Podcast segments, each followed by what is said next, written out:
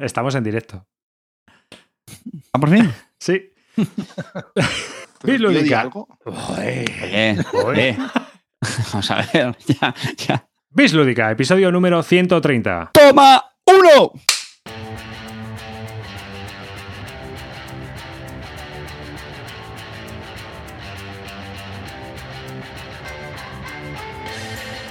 Hola y bienvenidos a un nuevo episodio de Bislúdica, un podcast dedicado a los nuevos juegos de mesa. Yo soy David Arribas y conmigo, como siempre, están Calvo. Hola, ¿qué tal? Buenas, hoy con gorra. Mira, cachichi, así se pone una gorra, ¿vale? La plana poquero, no. Así, así, gorra guay. Bueno, soy Calvo, ¿qué tal? Buenas noches. Estamos aquí, estará un guiño a mi colega Javi Legacy. Que nada, buena noche más, aquí todos juntos y bueno, vamos a darlo todo. Hoy tenemos un programita con muchas, muchas cosas. Os va a gustar. Carte. Muy buenas, chavales. No hemos sido capaces de contraprogramar el, el derby Madrid-Barça. Nos toca grabar hoy sábado. Pero mm, esto va a ser escandaloso. Y Clean. Buenas noches, Malevaje. Vuestro pequeño ídolo local está de vuelta después de su viaje por Suecia, Rusia y miles de sitios que ya no me acuerdo. Así es que hoy La vamos casa- a darlo absolutamente todo. Y comenzamos este podcast. Calvo, cuéntanos qué has estado haciendo esta semana, aparte de grabar un Bislúdica hoy. Bueno, pues nada, esta semana he estado de invitado especial del Rincón Legacy de Javi Vázquez y ahí he estado con Jorge y Alberto. La verdad que me han tratado de lujo en el Rincón Legacy y bueno, hemos hecho un especial de juegos en solitarios y he estado hablando un ratín sobre ellos con mis ideas de lo que yo esperaba de, o sea, de la sección que he hecho yo que ha sido de juegos en solitario, cómo los tengo yo estructurados en mi cabeza y hemos puesto ejemplos y hemos estado hablando de ellos.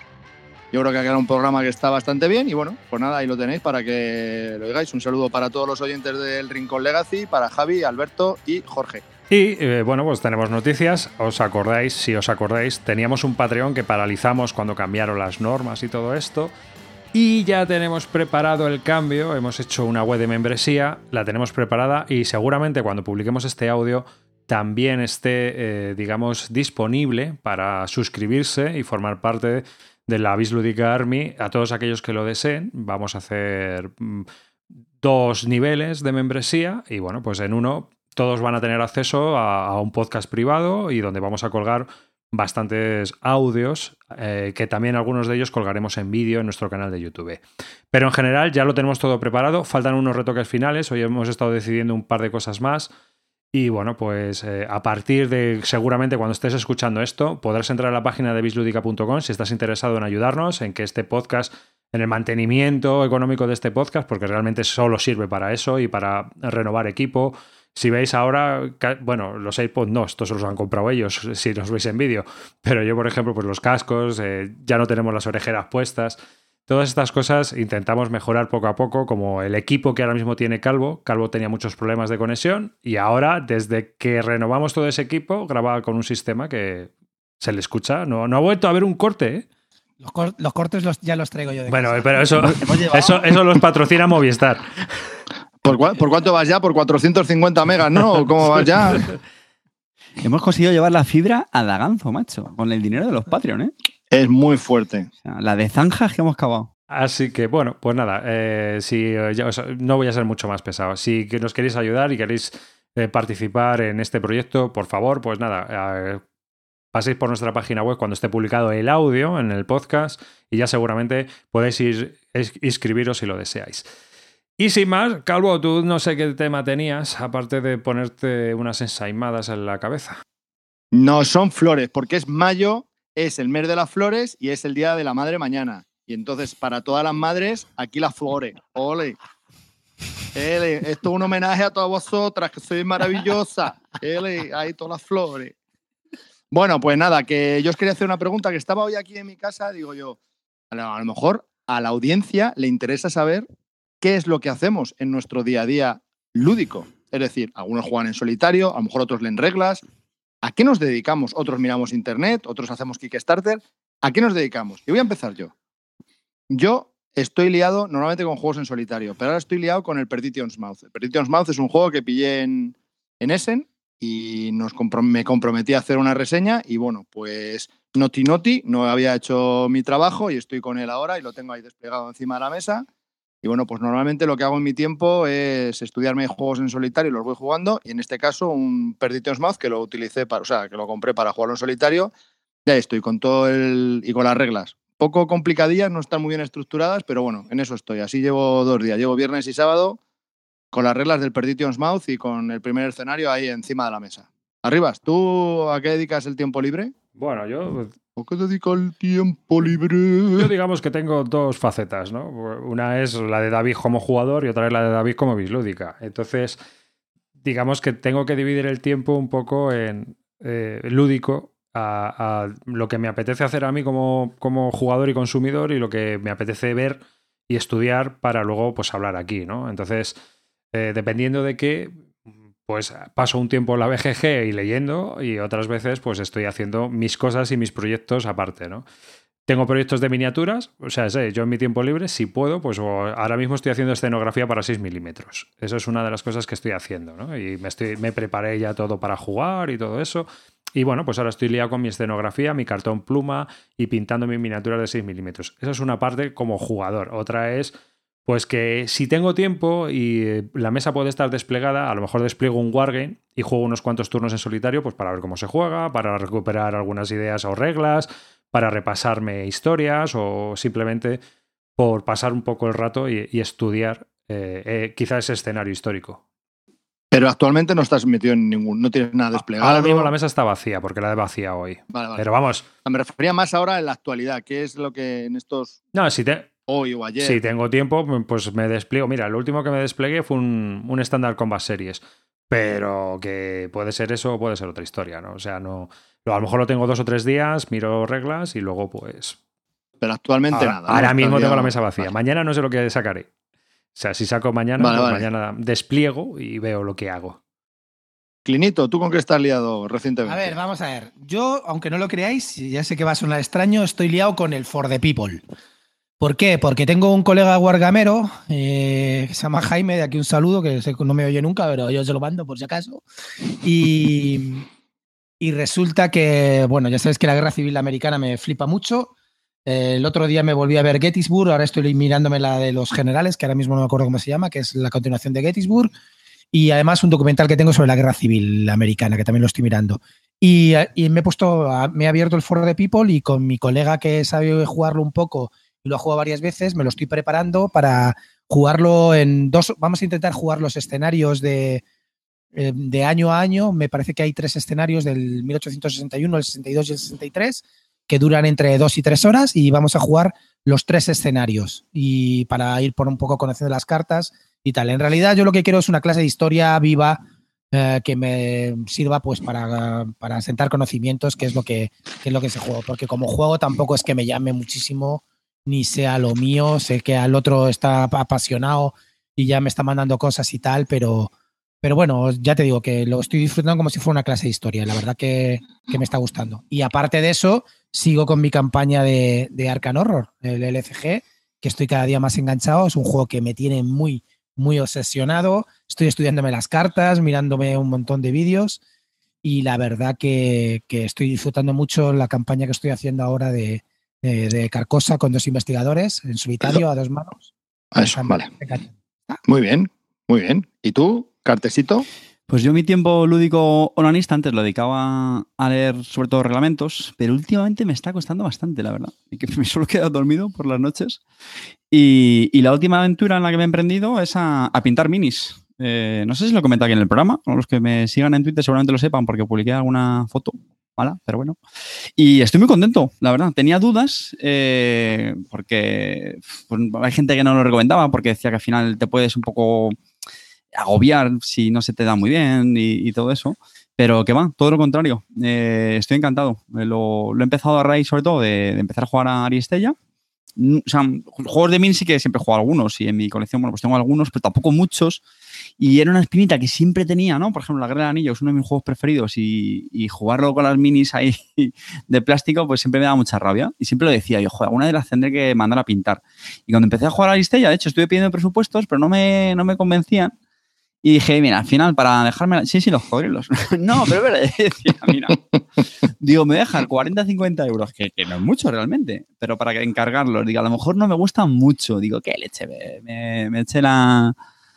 Me eché ahí el. Me puse un mundo por montera y empecé a comprar pinturas y, y estoy encantado. De hecho, esto hoy está también pintando, ya me quedan poquitas por terminar del core y luego ya pues iré con la expansión. ¿Pero las pintas tú o Paula? Yo, yo, yo, yo. Ah, vale. bueno, tengo que decir, Ma- María, mi- mi mujer ha pintado una. Pero seguro Pero- que no, no las ha pintado Paula. No, no, Es no. que yo las fotos que he visto, telita, ¿Y ¿eh? por qué no haces como yo, tío? Porque te, te vuelves un, un mecenas te- del Renacimiento. Yo soy un mecenas del Renacimiento. Yo tengo tres grupos de pintores y me- ahora me han pintado los 20 generales, los 26 generales del Aníbal. Ahora me van a, he mandado a pintar las figuras del Rising Sun. Tengo a la gente ocupada, tío. Hay que dar trabajo Generando, a la peña, generando economía. He mandado economía. A mí me gusta trabajar con mis manos.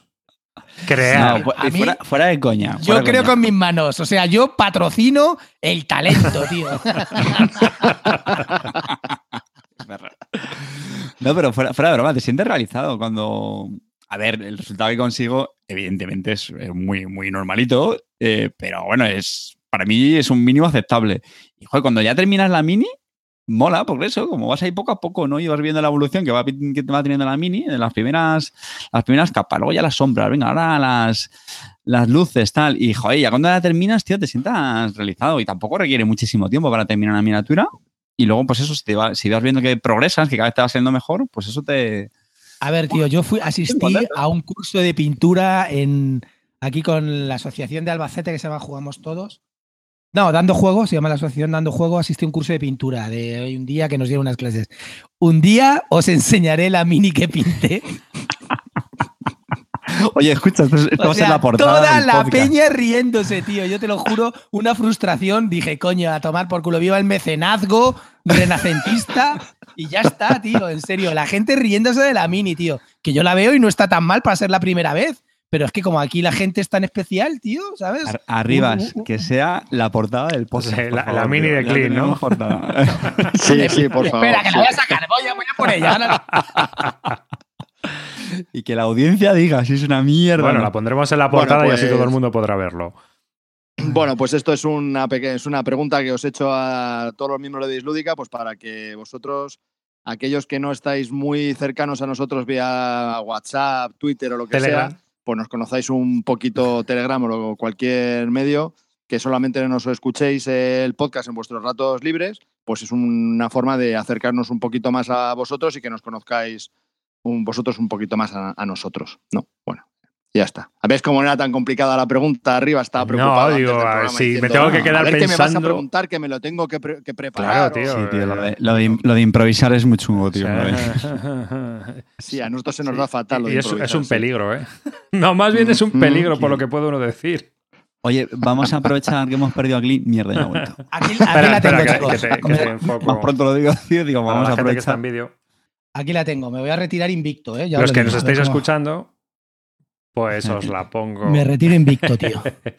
Os, os la ponemos en la portada del podcast. Bueno, pues ya está. Pasada la. Ya hemos roto el hielo, ya estamos ya todos en nuestra salsa. Los oyentes ya están calentitos, tranquilos, bien. Bueno, ¿qué? ¿Hablamos del tema o cómo va? esto? Venga, ataca. Bueno, pues esto, otra, otra idea genial que se me ocurrió a mí. Esto tengo que decir, tengo que deciros a todos vosotros que esto sí fue, esto no ha sido antes del programa. Esto se me ocurrió hace dos semanas, día hablando con Carte por teléfono, no suelo hablar mucho con él, pero un día le llamé y le dije, oye, se me ha ocurrido un tema para hablar en el programa. Y me dijo, no me lo puedo creer. Y yo, sí, sí, sí, y creo que hasta puede funcionar. Le digo, ¿qué juegos conoces tú que tengan temas raros? Y me dijo, ¿qué es un tema raro? Entonces, esas- eso, para empezar, vamos a hablar de qué es un tema raro en un juego. ¿Qué es un tema raro? mm, Dices mientras clavas tu pupila en mi ¿O pupila. qué es un tema normal? ¿Eh? Bueno, ¿qué es un tema? ¿O ¿Qué es? ¿Qué? ¿Qué? ¿Qué de qué? ¿Qué no? somos? ¿Qué? ¿Dónde vamos con este tema? Pues ver, eso. un tema raro en un, en, un, en un espacio para frikis como nosotros, la verdad es que el Qué complicado. temita- No, a ver, a ver, Más a ver, duro. te- te- teniendo por tema normal un típico euro renacentista, ¿no, Clint? No, es a un típico yo- euro. O Temas algo de normales. vikingos, o El Renacimiento, los Esforza, Ahí, los ahí. Gonzaga, los Medici, todos Los estos. Otro tema también. normal. El, el comercio medieval con sus telas, su comida, su maderita, su piedra. Eso es un tema normal de toda ¿Y la en el vida, de Wargame? que- De los que no nos hemos cansado nunca de jugar. La Segunda la Segunda Guerra Mundial. Básicamente es el tema normal. Bueno, Sí, bueno, alguna época Guerras, más. sí. Guerras, guerras. Algo napoleónico Claro, también, sí, ¿eh? En- eh, guerras, guerras, Guerras. hay batallitas. Lo, movidas lo que se dice, ¿no? Entonces, matar al, de- al otro, Cosas- ¿sabes? Entonces. ¿qué es un tema raro? Mm. ¿Qué es un tema raro? Y a mí, el primer ejemplo que, por ejemplo, ¿no? ¿Qué, qué es un tema raro? Todo lo que se sale de eso, entonces, esa es la definición. Es que esa, esa definición sería muy genérica porque ahora mismo, por ejemplo, hay una moda con los... Yo creo que cuando se toca un tema y se hacen muchos juegos sobre ese tema, se convierte en algo normal. Le hace zombies. Correcto. ¿no? Es muy normal ver juegos de zombies. Es muy normal ver juegos de llevar tu bodega de vinos. ¿eh? Igual que hubo una época Bueno, sí. que solo había juegos de vikingos. Pues creo que cuando sale un tema, a veces ya se convierte en normal cuando, pues, obviamente, eh, se juntan todos. Pero yo creo, yo creo que siga. vamos acotando, vamos acotando. Entonces, es, es un tema en el que no han salido muchos juegos sobre ese tema y que, pues, hay uno o dos juegos que tampoco, ¿no? Digamos que es eso. Eso es un tema raro dentro de los juegos frikis, ¿no? Sí. Mm, sí, Vale, bueno. Vale. Entonces, venga. para mí, el primer ejemplo que me vino a la cabeza fue un juego de Essen de hace dos, tres años, no recuerdo muy bien porque es rarito, que es After Pub. Ah, sí. sí, sí. Ese, ese es uno de los juegos más frikis, en el que cada jugador, Pero también una cosa, es políticamente incorrecto. además, o sea, cumple otro Bueno, pues, mejor todavía. ¿no? Sí, sí, sí, sí, plus. para el tema del programa lo cumple perfecto porque es tema raro y encima es, o sea, es muy políticamente Pero cuenta, cuenta para la gente que no lo sepa de qué va Vale, After after, Pablo. After Pablo, After Pablo, es que tampoco sé muy bien. Sé que el tema es que cada uno lleva un cartel de la droga. Sí, se muere. A ver, matan a Pablo Escobar. Es 1994, Eso es. matan a Pablo Escolar, a Escobar. Y entonces. Macho, acabas de hacer un spoiler de la serie de Netflix, no me jodas. Tío. Así Ah, sí. somos, Bislúdica rompiendo Ah, series. entonces, tú eres uno de los herederos, es como el sucesor, pero con, con Pablo Escobar. Eres como, como lo- los sucesores de Alejandro Magno, pero en, en Colombia. Entonces, pues va de eso. Es pues, el típico juego donde te tienes que hacer con toda la droga para distribuirla tú. Eh, este juego se puede conseguir por print and play, porque se agotó, hicieron 500 copias, una cosa así. Obviamente se convirtió en un juego rarísimo de culto y se puede comprar en print and play en, los sitios estos donde te venden los PDFs, Drive-Thru RPG y cosas así. Wargame Bowl, todos estos sitios que venden PDFs te venden este juego ya eh, en print and play si te lo quieres currar. Así que, pues nada, es un tema políticamente incorrecto. De este tipo, pues otro también, por ejemplo, el Secret Hitler, ¿no? Que puede herir sensibilidades a lo mejor, ¿no? Bueno, tío, no creo que era el juego tal como está montado, que por cierto es un juegazo, lo recomiendo vivamente. Es ¿Pero la cuál? caña ¿Qué, edición? ¿Qué, edición? En la edición, disculpa, hay gente, bueno, hablando de Secret Hitler, hay gente que tenemos la edición deluxe, 54 pavos vía Amazon, la edición legal, y vosotros que tenéis la chinorris ilegal, totalmente falsificada, pirata de pirata asquerosa. Pero la, la, la, la- la- 12 el juego bueno es muy, muy interesante. Está muy bien, pero yo no lo veo tampoco mucha fricada. Es, pues, no sé, que no, que no gobierne Hitler ya está. O, o que O sí. gobierne Hitler. Ya está, nada más. No, tampoco lo veo mucha fricada. A mí, yo a- ahora que recuerdo, así en temas euros, uno que me viene a la cabeza y que me parece un poco friki es, y a, y a lo mejor la gente lo ha asumido que es normal, pero el Dungeon Pets, que consiste en criar mascotas para los dungeon de los, de los señores del, del dungeon y, y criarles mascotas para ellos que van a venir a comprártela, esa me, pare- me parece muy, muy curioso. ¿No? ¿Lo habéis jugado? Sí, Sí, sí, sí, yo lo jugué Pero vamos, esto es al final no deja de ser un juego de ganadería, de lo que vas de limpiar mierda. Ya, va, bueno, va de limpiar mierda, de alimentar, de, de- bueno, también depende. Hay, hay bichos que te piden magia, hay otros bichos que, que tienes que, que pararlos con la furia. Está bastante, a mí es un, bueno, sobre todo es un euro muy, Está- muy Está interesante. divertido, pero, pero tiene, la verdad que, tiene joder, tema el pegado, tema podía está ser curioso. vacas. No, no, no, no, no, que va al contrario. El tema no está tiene- nada pegado, ¿eh? Sí, sí, está muy bien divertido. integrado. A mí me gustó. ¿Qué dices, tío? Para una sí, vez que un euro no está Que sí, pegado, que está que fenomenal. Lo que pasa es que somos tan frikis que nos parece normal, pero vamos a ver, señores, que trata de unos tíos que están haciendo unas mascotas para los señores del, de, de un dungeon que van a entrar unos héroes ahí y son las mascotas que les van a atacar. Pues es curioso, Bueno, por lo menos. Pero somos incluso- tan frikis que nos parece normal, ¿vale? Ok. No, no, yo no he dicho que sea Incluso el normal. Dungeon ¿eh? Lords, ¿no? El, incluso el Dungeon Lords, que tiene Ya, que, pero- ¿no? que cost- Volvemos a que eso viene como de la parte de los videojuegos, que cuando salió el videojuego sí que era un tema raruno y ya, pues, como lo has visto, te parece más normal. ¿Sabes? Yo he hecho, bueno, sabéis que os he pasado una lista de juegos rarunos y eh, había unos underground en el sentido de que son raros o publicados por compañías eh, bastante underground en sí y otros que son más media, ¿no? Y entre los underground había uno, a ver qué os parece esto, uno que se llama Crack War, que eres eh, el papel, es un solitario, eh, a vosotros que os gusta jugar solitarios, donde eres el papel de una prostituta que intenta salir de esa mala vida. Así que puede ser, es un print and play, te lo tienes que hacer tú, creo, o creo que también se puede conseguir print and play, y pues nada, tienes que intentar salir de, de esa vida de vicio y perversión y, pues, bueno, que no eres vocacional, vamos, que estás ahí porque te ha tocado. Yo, yo tengo otro, me has recordado otro, con ese, mar- el Bunsen Ah, Memo. sí, ese le tengo. Sí, de hecho está en el, está en el Yo- listado. el, el problema de ese, Ah, sí. sí, eh, sí, lo que pasa es que ese, ese Contar de qué va, contar de qué va. Paso. el Bunsen Memo es un juego, es un memory de, de pechos de mujer. Alemanas. bueno, Eh, disculpa, disculpa que tú sabes diferenciar el pezón alemán del español. Hombre, sorry, sorry, sorry. El pitón es absolutamente distinto. hombre. Yo creo que a estas alturas había que hacer una versión inclusiva donde también salieran pechos masculinos. Creo que sería lo suyo, ¿no? O sea que. Bueno, hombre, Pues si puestos a ser que inclusivos que sean penes, ¿no? No pechos. digo Bueno, mira, esa es buena idea, ¿eh? No sé. Bus en memo, igual que es bus. Ca- Calvo también sabe diferenciarlos, los alemanes. Sí, de- no, pero, no, tendrían que ser, pero tendrían que ser con cartas de tarot, ¿no? Un poco más. Bueno, no te creas, ¿eh? Con una buena No, bueno, perspectiva. Depende de quién. Depende de quién. Si está cartas, sí, cartas de tarot.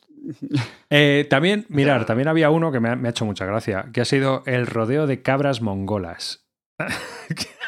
Ah, mongolas. Pero, pero esto, esto tiene un tirón, esto tiene un tirón que vosotros no, no conocéis. Que pero me queda un poco es- loco. Y me ha recordado ese que había de las vacas, hace muchos años, ¿no os acordáis? Ese de las vacas asesinas, donde llevabas unas vacas y tenías que matar a las vacas de los demás y llevabas vacas con lanzamisiles, no me acuerdo el nombre. Pero también era un tema raro, uno, no me digáis que no. O sea que. Hostia, y el Kickstarter que se canceló de unas patatas que tú tenías que le ponerle armas a las patatas. ah, el que- ha salido hace poco en Kickstarter. Ostras, ese es brutal. ¿Qué Bueno, mierda que le ponías eso? pies, que les tenías que poner pies a las patatas, manos, le ponías Pero es que- luego una- unos bazookas. Armas. Cuando Se habláis de llama War patatas, Potato. decís ¿Te- ¿Puede, patatas puede ser que se llamara War. Potato o no? ¿Eh? Que cuando Sí, sí, habláis sí, de patatas, son patatas, patatas, sí. literalmente. ¿eh? Las patatas las tenías que poner tú, pero las armas te las daban ellos. Las armas y los pies y los ojos. Bueno, era- esa era la bomba. Y luego, tío. luego hay una serie de juegos que se han, digamos, distribuido normalmente, ¿no? Y por ejemplo, a vosotros, por eh, el de Sombra sobre Londres, que va de que eres un asesino que va matando prostitutas y te tienen que cazar, Bueno, eres un asesino, ¿no? es Eres ya Jack el destripador, pero eh, un poquito... mm, De todas formas, sinceramente, a mí ese juego me parece primero que está muy bien documentado y la verdad que, que bueno, a mí no, no es el tipo de juego que me gusta, pero sí que no lo veo muy friki. Yo no sé, es como la aventura de Jack el Hombre, Destripador. sí, ya que Han hecho tantas más. historias, tantas... Claro, pero no, yo te pero- pregunto, ¿lo ves raro? ¿Lo ves un tema raro en el sentido de Yo que... ese no lo veo o- raro, no sé. No, no lo veo muy raro. A ver, vamos a ver, yo veo rarísimo, sinceramente, vosotros porque, y sobre todo porque tenemos aquí al, al mayor fan, pero el Pax Pamir, que trata de un juego sobre el Afganistán del siglo XIX, ¿qué quieres que te diga, tío? O sea, hay que ser un poco gafapasta de mierda para ponerte a poner a vender un puto juego de Afganistán en el siglo XIX. Pero ¿de qué, de qué vas? ¿De ilustrarnos a la gente? O, Pero que nadie Hombre, se ha mirado la historia de Afganistán en su vida. Pero Y más, A ahora ver. nos enseña este tío lo que es Mm. Afganistán. No me fastidies. hombre. más El friki tema- que eso, el, El de en Eklund hay unos cuantos más frikis. ¿eh? Sí, Joder. porque el que tengo yo, el del Rise of the Flughagen ese, que eso eres un globo de la Primera Guerra Mundial, un teledirigible, y, y vi- y vienen avioncitos a darte y tienes que ir controlando los impactos que te dan el globo y tienes que ir asignando personas en las distintas partes del globo para ir tapando los, las roturas, ir manejando el globo, que ese tiene también su tela, ¿eh? Oye, que, que conste en acta que el primer, la primera mención a Sierra Madre Games la ha hecho Clean, ¿eh? Y no yo, ¿eh? Que luego empezamos con los, con los No, no, pero bueno, vamos a ver, me está diciendo que es normal un, yo- un juego de Afganistán del siglo XIX, ¿lo ves No, normal? a ver, yo, yo quería comentar que yo creo que casi todos los juegos de Sierra Madre Games, quitando el Par Renaissance, eh, joder, ten- tenemos que estar todos de acuerdo en que tiene una temática muy friki. Sí, es una original. compañía friki. A mí me cuesta, de hecho, ahora mismo pensar en un juego, insisto, quitando el Par Renaissance, que no tenga un tema a toda la serie BIOS, Biogénesis. O sea, es que eso es una fricada brutal. O sea, que Clinton se está, Y recu- el, Clinton se está re- recuperando de la embolia que le dio jugando a eso. y el erosión. El Erosion Que eres este una- Eh, en- que eres una montaña y tienes ahí que hacerte tus eh, estratos. o sea, que cuidado, eh, que Sí, este hombre sí, sí. hace- Fuma- son temas raritos. fuma- son temas fuma- raritos. fuman pipa. Y, Sí, a este, el tabaco habría que mirárselo, ¿eh? y dices, dices tú el Pax Family Clean, pero hay otro juego que, que no es de Sierra Madre Games, es de, de Holland Spiele, ¿no? Eh, que nos comentó Colverle, que es el que, el que lo diseñó, el An Infamous Traffic, que es del, de Ah, las sí. guerras del opio, ¿no? En, en, Hmm. en China, me parece que ¿no? En, en Indonesia, por ahí vamos, por, por sudeste asiático. Y igual, también es una fricada de, de tema. O sea, yo me acuerdo cuando le preguntaba, bueno, ¿y, y qué, qué, qué- por qué escogiste este tema? Y bueno, porque es que, oye, alguien tenía que hacerlo, alguien tenía que hacer- diseñar un juego sobre este tema. Y, y Amarillo y yo en la entrevista nos quedamos como, sí, sí, claro, claro, por supuesto. Bueno, también está tu antijuego, ¿no? Arribas. ¿Cuál? Coño, el Tulimanía. Bueno, pero Bueno, es un juego económico. Pero de ese- de- sobre el tema del- de la burbuja de los tulipanes, Sí, se, hay- ha hay escrito algunos y se ya, ha hecho sí. mucha historia. Sí, sí, Sí, se ha hecho sí. un- Vale, vale, vale. Sí. Mejor es que no Y, estoy y, por ejemplo, eh, un, juego, un juego que sacó Moludicus de Bulgaria Elocuentia, que es sobre el Ah, nacimiento de la lengua italiana. Sí. Brutal, brutal eso, tío. O sea, el- la verdad que el juego no está mal, no la está bomba mal. no estaba mal, pero tío, es que era muy friki, tío, aquello de la, la lengua italiana y luego la verdad que estaba bien hilado. Había cosas, bueno, claro, no- tampoco es que sepamos mucho nosotros sobre el nacimiento de la lengua italiana, pero estaba muy, era bastante interesante aquel, aquel tema, pero claro, la verdad que era un poco friki el tema, la verdad, no nos podemos engañar. y ¿eh? eso me ha recordado otro, el Siena, Ostras, también era rarito. ¿eh? el tablero es el cuadro Del ayuntamiento. del ayuntamiento de Siena. Entonces, todo La- se juega las con- leyes del buen gobierno. que se, se va jugando en distintas partes del tablero, en de- del cuadro, a medida que vas avanzando eras. Es, es- no sé, el concepto era muy raro. Sí, Oye, hay y- juegos- y, otro, y otro dentro de los euros que puede parecer normal y que a mí me parece un juegazo es el Rococó. Porque, Ah, macho, sí, claro. la verdad que yo creo que ese juego, si hubieran puesto un tema más friki de hacerte armaduras y no sé qué, en vez de ir a comprar vestiditos y telas y tal, hubiera triunfado más porque el juego está muy bien, en su mayoría es muy interesante y muy curioso, pero como la verdad que somos todos tan especialistas, a mí, me- a mí el tema me gusta incluso, pero somos todos tan especialitos que, que no ha triunfado más. Yo creo que ha sido por el tema, porque el juego está bastante bien, ¿eh? Y, y, eh, de ese tipo, el Pretaporter. Ostras, el Preta Porter también. Creo que lo querían rediseñar con un nuevo tema, ¿eh? Con un nuevo Claro. tema. El Preta Porter, ¿yo- ¿lo habéis jugado vosotros o no? No. Yo sí, yo sí, yo lo jugué y vamos, me Yo lo tuve y lo vendí, sí. Correcto. Lo tuve y lo vendí. No, no, es que me, me gustó, pero mi grupo no funcionó, entonces lo tuve que vender, pero me parece que es un juego que estaba. ¿Tu grupo precarte o poscarte?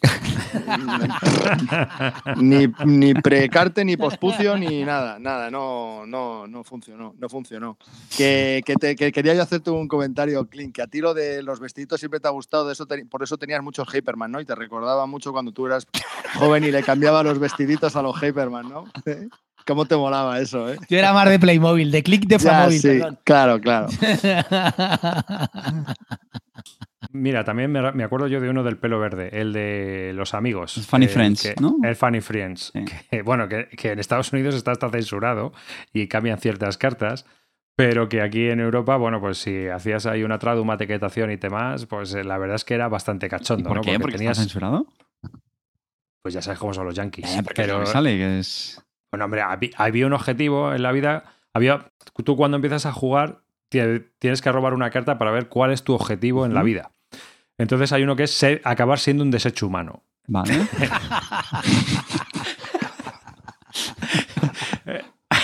Entonces, tú tienes tu hoja de personaje y tienes ahí eh, el rollo este de drogas, alcohol, cigarro, ¿no? O sea, bueno, bueno. Entonces, pues va subiendo, bajando, ¿no? Entonces, tú, tú si, si tienes que acabar siendo un desecho humano, pues la idea es que tienes que ir cogiendo todos los vicios que hay en la mesa, ¿sabes? Y se, va su- se van haciendo subastas. Entonces, había, había cosas muy cachondas. Otra era acabar felizmente casado. Pues había cosas así, ¿no? Había un poco de todo. Y luego también tenías profesiones y había una como ser director de casting y salía aquí el típico chulo, ¿sabes? Así descamisado con todo el pelo en el pecho, mira, como, como asqueroso. Sí, sí, el el típico, típico- asqueroso, tío. Macho... Sí, macho, Machirulo, macho, que le daba todo y que, bueno, o sea, que pues- había cosas... Pues, está- Había cosas pues así. estaba pensando para todos estos chavales que están ahí, que no saben qué hacer con su vida, ni en la universidad, ni estudiar, ni nada, que se cojan el mazo de esto, que le den la, la vuelta y esa es tu, eso es lo que tienes que hacer en tu vida, ese es tu objetivo en la vida. Como no saben qué hacer, pues saca ¿Cómo ha hijo. cambiado? ¿Cómo ha cambiado el tema, tío? En los años 80 estaba el juego de la vida, ¿os acordáis? Ibas con un cochecito dando vueltas. Yo lo tenía, yo lo tenía. Era brutal, tío. El juego de la vida de los 80, tío. Era, era, e- eso era el optimismo que, que se respiraba en el siglo XX, tío. No, este, no esta decadencia del 21. Oye, luego hay, luego hay juegos con, con tinte político que se ha apuntado tú en la lista arriba, es que a mí me, que me, han, me han gustado.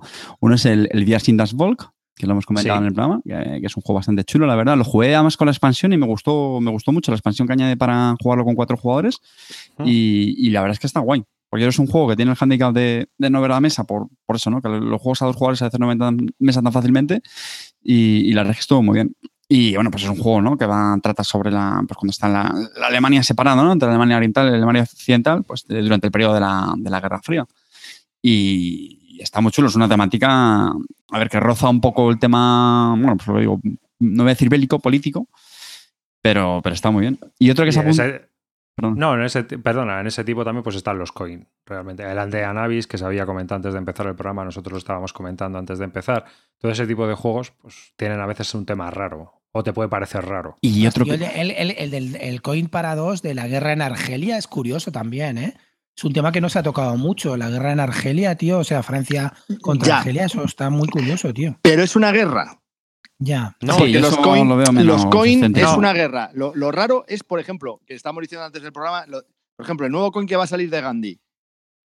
Eso me parece un tema un poquito raro. Dices tú, Carte, que no. Yo Pero creo no- que sí. yo no- tío. oye, pero es que yo creo que son cosas diferentes. Para mí una cosa es un tema original y otra cosa es que sea- realmente sea raro. O sea, yo no lo veo raro porque al final Gandhi es una figura que, que todo el mundo lo conoce.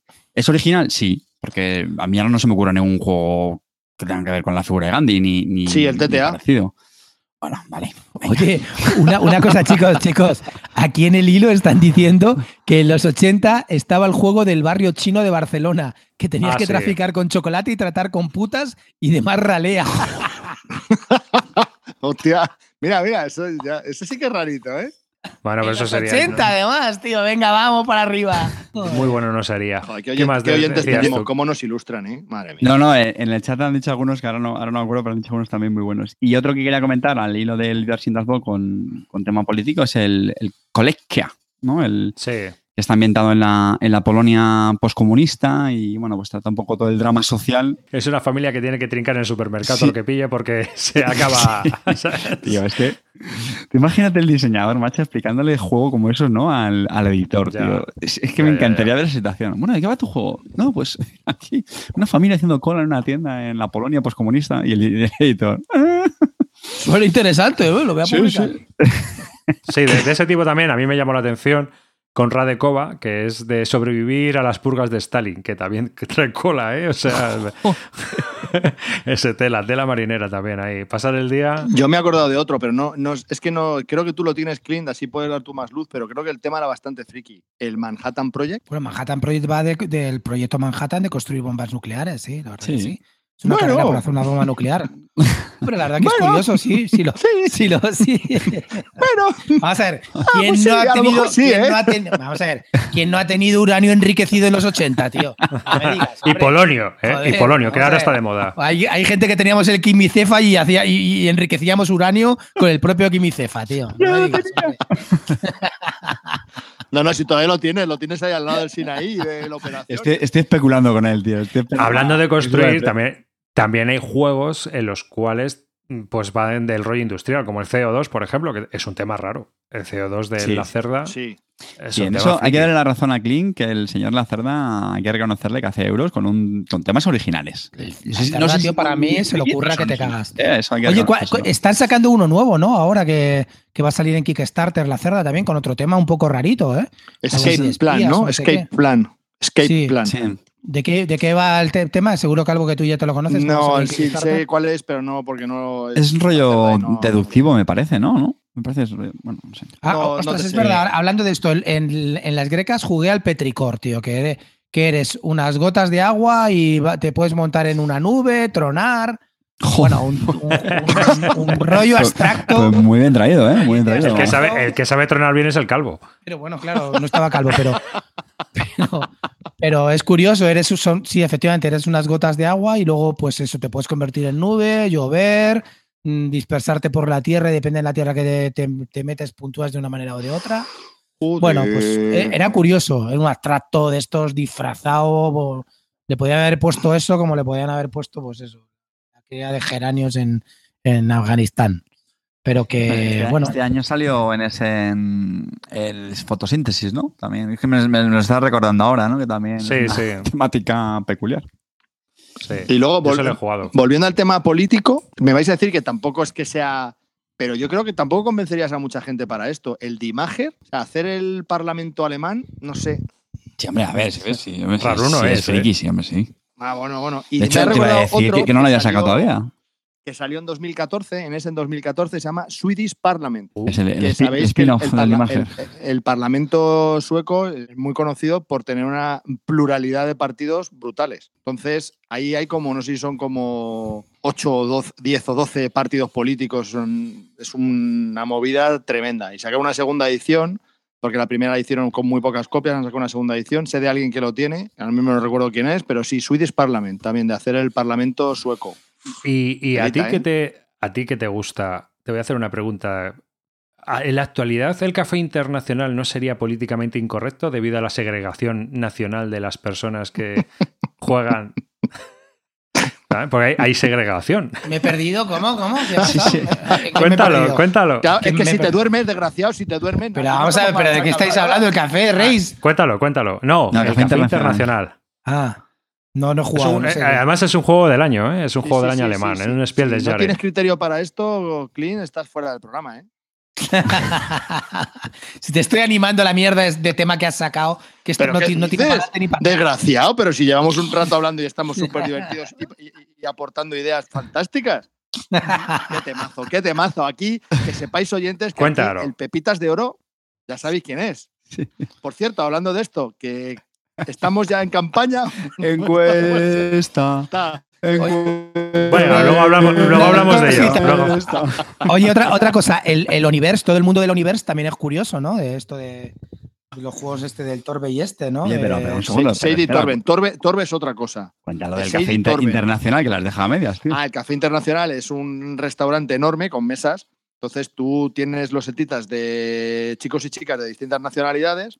Entonces lo que intentas es eh, ponerlos en mesas, pero que intentar que sean de su misma nacionalidad. Si son de su misma nacionalidad, pues te dan más puntos a que si los vas mezclando.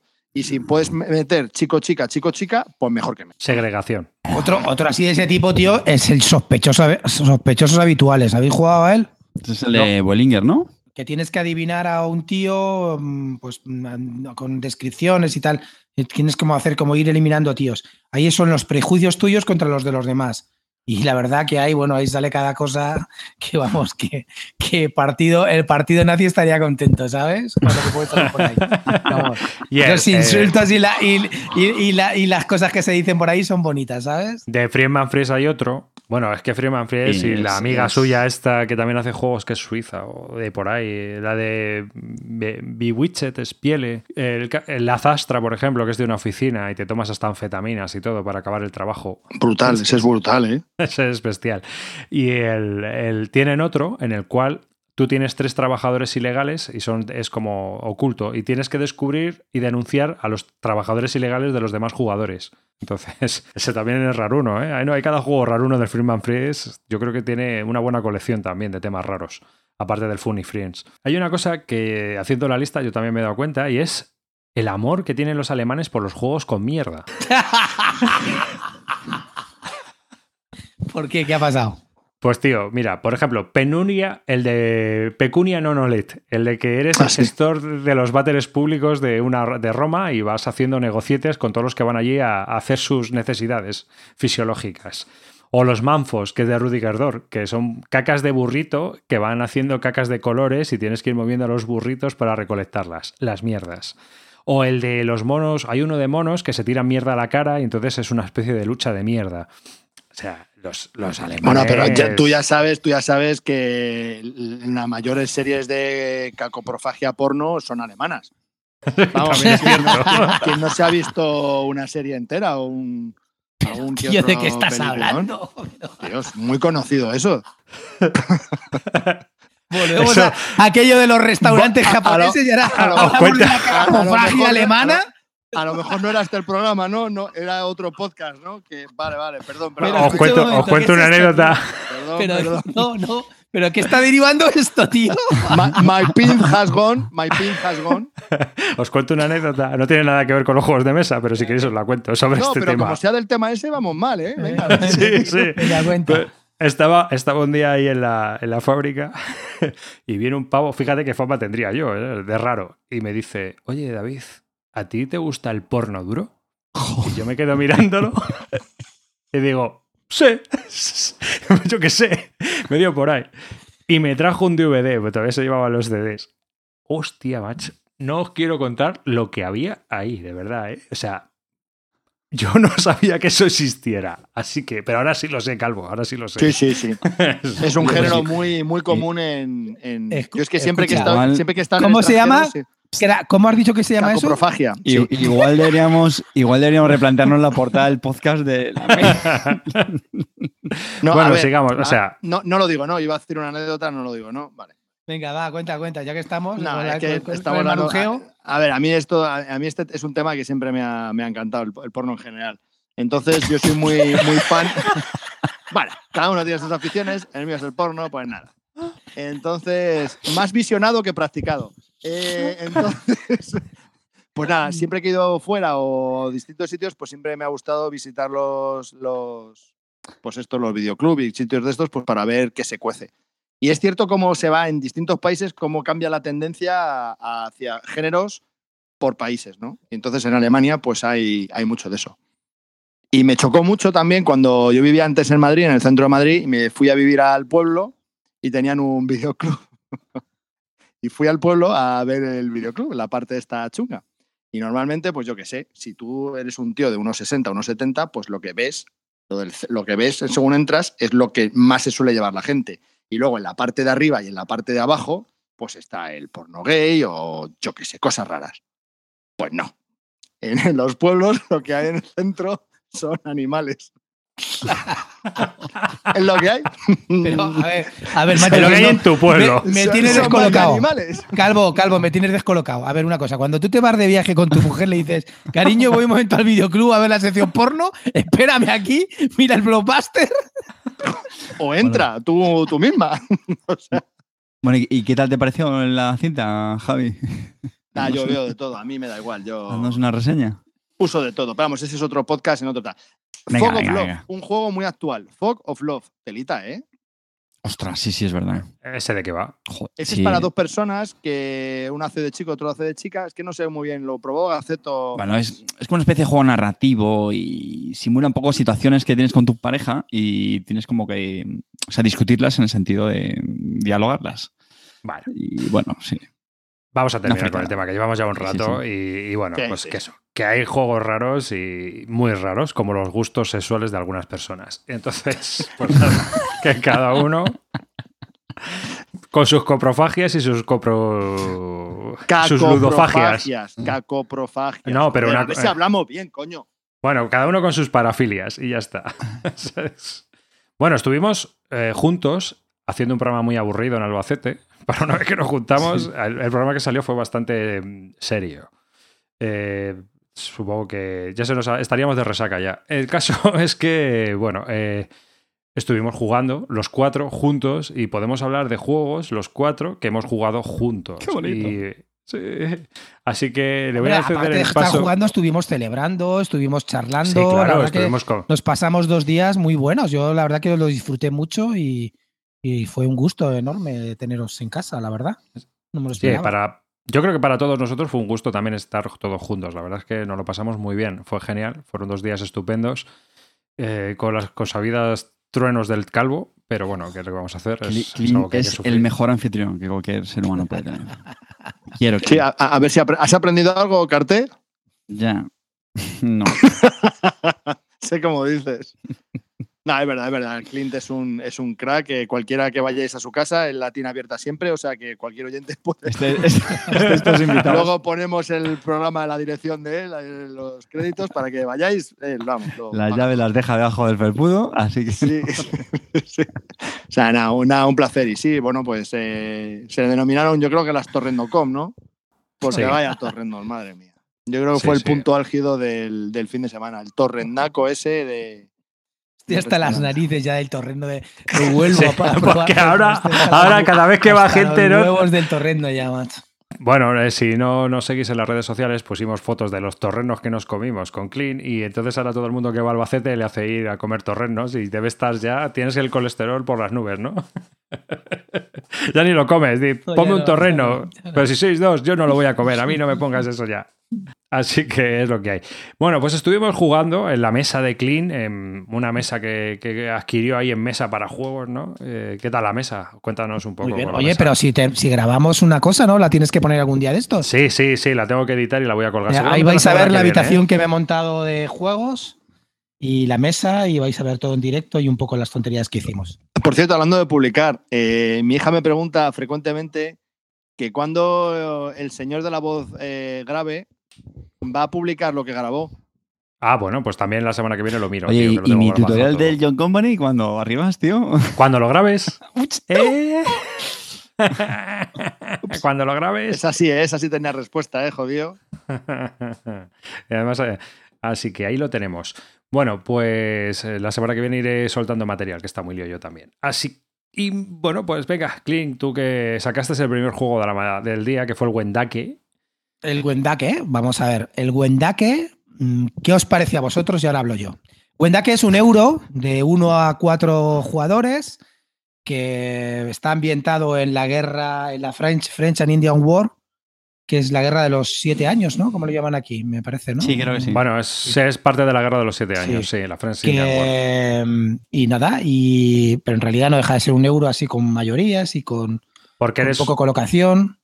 Una tribu de indios. Sí, eres una tribu de no, indios. no eres ni los ingleses ni los franceses. O sea, Mm. estás a- tú eres de los que están allí. Mm. Vas a Muchos pillar. temas le estáis poniendo ya, ¿eh? Sí. bueno, bueno. en realidad está el tema. Tiene, tiene eso y la verdad que es un euro que, que está bastante bien. Lo que pasa es que sí que es verdad que yo lo he jugado cuatro o cinco veces más y ya no, y lo voy a vender. No. Eh, La primera vez, o sea, vamos a ver, eh, me ha pasado con este juego una cosa curiosa. La primera vez y la segunda que lo jugué me encantó, me parecía buenísimo. Y ahora cada vez que lo me dicen de jugarlo ya pongo cara y me da más pereza. Entonces, ya sabéis, yo sigo pensando que el juego no está mal, porque, porque bueno, porque, pues que, pues es un euro que es curioso, tiene un componente de mayorías y tiene una puntuación a lo vuestro amigo y fan número uno que sois, eh, que inicia, eh, que consiste en...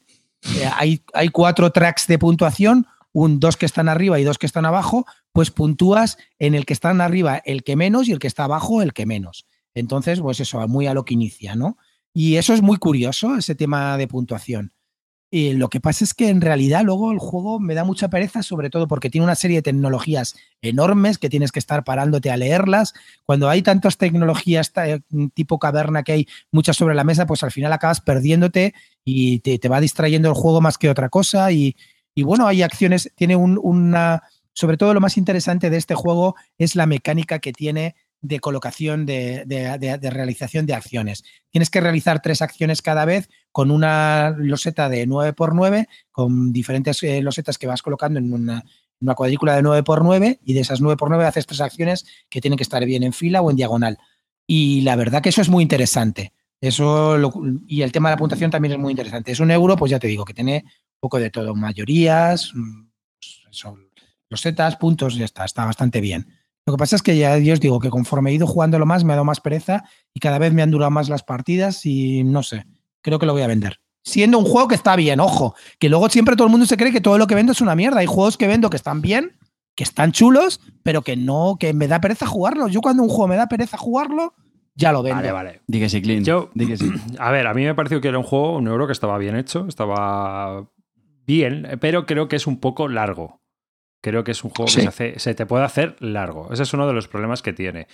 Ahí tiene una interacción porque te, te estás pegando con las tribus vecinas por el territorio. Es más, puedes enviar guerreros a, a pegarles y todo. O sea que que tiene, tiene cosas curiosetas. Y, al final, hombre, es el típico euro donde han amalgamado varias mecánicas y las han cohesionado. Pero está bien cohesionado. A mí no me, no sé, me, me recuerda un poco pues a juegos como eh, estos portugueses o el Agra, o, o sea, sé que es un euro durete, ¿no? Yo bueno, creo. durete medio, es un euro medio, no está bien, sí. Uh -huh. Ya, pero es que entiende que la Riva está jugando todos los a juego de niños, pues el Wendake claro, parece claro. ya. El Wendake está en un nivel. Claro, ahí. Eh, Casi, casi. Pero bueno, nos sobre, gustó. Sobre todo en la interacción. Nos gustó mucho. A interacción sí que tiene. Hablamos siempre de los euros que no hay interacción y aquí en este juego sí que tenía interacción. Sí, ¿eh? sí, este euro tiene interacción. Este euro tiene, tiene una parte de interacción. Y a mí me pareció que estaba bien, pero no me pareció una obra maestra. Pero creo que es un juego que, si te gustan los euros duretes, sin llegar al nivel Porto Euro, pues está, yo creo que, que es interesante. Y lo que dices tú, quizá hasta cuatro partidas tiene y a partir de ahí, bueno. Pero bueno, tienes tus cuatro partidas. Cierto es también que te tiene que gustar la interacción que tiene. Sí, eso iba a decir yo, que por, por añadir algo eh, que tiene un puntito de interacción que no es siempre habitual en todos los euros, que a mí eso, por ejemplo, sí que me gustó, ¿no? Te podías pegar un poquito de tortas por el, por el territorio, ¿no? En el, en el tablero, eso yo le está chulo. Y luego no sé si le habéis comentado el, el, modelo de acciones, ¿no? Que eran como las losetas estas que las que jugabas, hacías con una especie de tres en raya. Pero yo lo que es al final la típica mecánica que, que, sí que es original, pero que tampoco te descubre nada nuevo, ¿no? Yo estoy con Green en el sentido que son, son juegos esos correctos, que la primera partida la verdad es que te dejan como, joder, pues la verdad es que bastante bien, ¿no? Pero que luego pasa el tiempo y que tampoco te mueres por volver a jugarlo. Tú le has dado varios menús, sí. lo cual, oye, pues yo creo que está más que suficiente, pero a mí me pasa con muchos euros y ahí es donde yo pongo el listón. O sea, yo euros que, que, joder, que yo sé que disfruto, pero que luego pasa el tiempo y es como, puedo terminar mi vida sin volver a jugarlo. Para mí son lo que yo llamo prescindibles, juegos correctos, majetes y simpáticos. Pero no, sí, no sí. entran en mi ludoteca. A mí me cabre un poco la feria, o sea, el, la feria mecánica, es decir, ahora vamos a las bolas, ahora vamos a los coches de choque, ahora vamos... ¿no? Entonces tienes lo que decías tú, la selección de acciones por regla de tres, eh, luego tienes que si te pego con mayorías, que si control de áreas. Que si luego cojo unas losetas que me dan poderes, lo de siempre. Sí. Mezcla un poco de todo, sí. Bueno, a ver, a Calvo, mí, ¿qué quieres hablar? A ver, el Wendake es un juego que salió por Kickstarter, yo me leí las reglas, siempre decís que, que, en todo lo que yo me meto es una puta mierda, que no sé qué, que si soy muy malo eligiendo, tal. Yo me leí las reglas y lo vi clarísimo. Me pareció un juego planísimo, que tiene una partida y punto. Que las mecánicas que incorporan, que son las de selección de acciones mediante un 3 en raya, no iba a incorporar nada, que no era lo suficientemente novedoso como para que te maravillase el resto del juego. Y el resto del juego es mediocre, es otro más, es un Kickstarter para olvidar. Kickstarter para olvidar. Oye, ¿puedo hacer un inciso, tío? Que estoy ya sí, cansado. Sí. Estoy cansado, tío. ¿Puedo hacer un inciso? Sí, por supuesto, por inciso. supuesto. Me cago sí, en la hombre. Hazlo, hazlo. Aliviate, aliviate. Me voy a aliviar. Estoy hasta las narices, voy a intentar moderar mi lenguaje, venga, venga. hasta las narices. Yo pito cada vez que tú hagas algo, de, yo pito. No, estoy hasta las narices ya de que cada vez que juguemos a un juego tiene que ser el juego de nuestra vida, tío. Estoy una, cansado. Una cosa, una cosa, una cosa. ¿Vas a insultar a alguna no, minoría no, étnica? No, por, te aviso para que te controles. Todo saldrá, todo saldrá.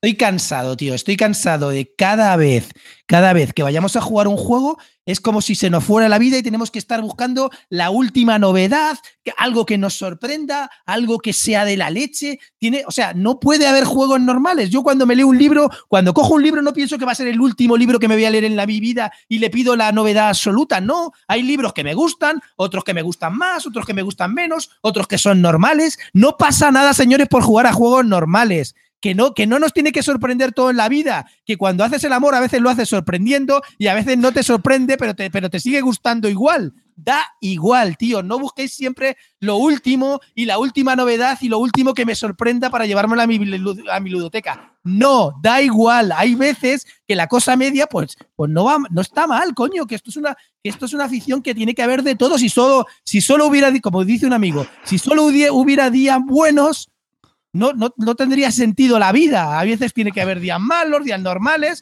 y días estupendos para valorar las cosas. Joder. Te estás no pasando. Pasa nada. No, no, Euros estás medios diciendo, son buenos. Estás diciendo una aberración. Vale.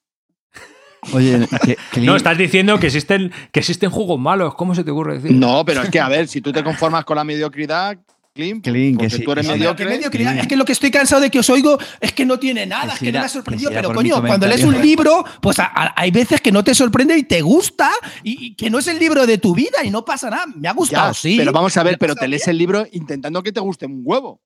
No, porque no, tío, me leo un libro no. porque, me- Sí, porque me está bueno, pues gustando, lo busco la sí, yo novedad. Cuando voy a jugar a un juego, lo que intento es que me guste un montón. Intento buscar cosas que me vayan a gustar mucho. Error, que ya- Calvo. Error. no? Vuélvete a la cara, a él- vuélvete a la cacoprofagia esa.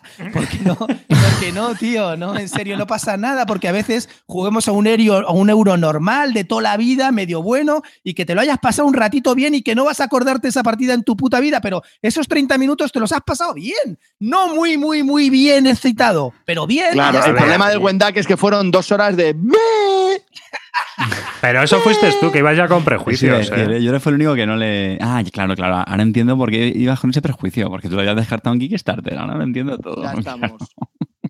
Clint, yo no- ahora, oye, no ahora dije de no jugarlo. O sea, no lo dije. estaría, estaría bueno, no te fastidia. Clint, yo no sé si lo has dicho por mi comentario, para que sepas que en el fondo estoy contigo. Si yo mi comentario iba en línea de que, que al final para mí es el criterio que utilizo sobre todo para comprar juegos o no. Claro, exactamente. pero mi comentario en, ese- en esa línea y sobre todo que la gente sepa de qué estamos hablando. Es decir, yo, yo no puedo estar de acuerdo contigo. O sea, son juegos que te pueden merecer la pena probarlos, ¿vale?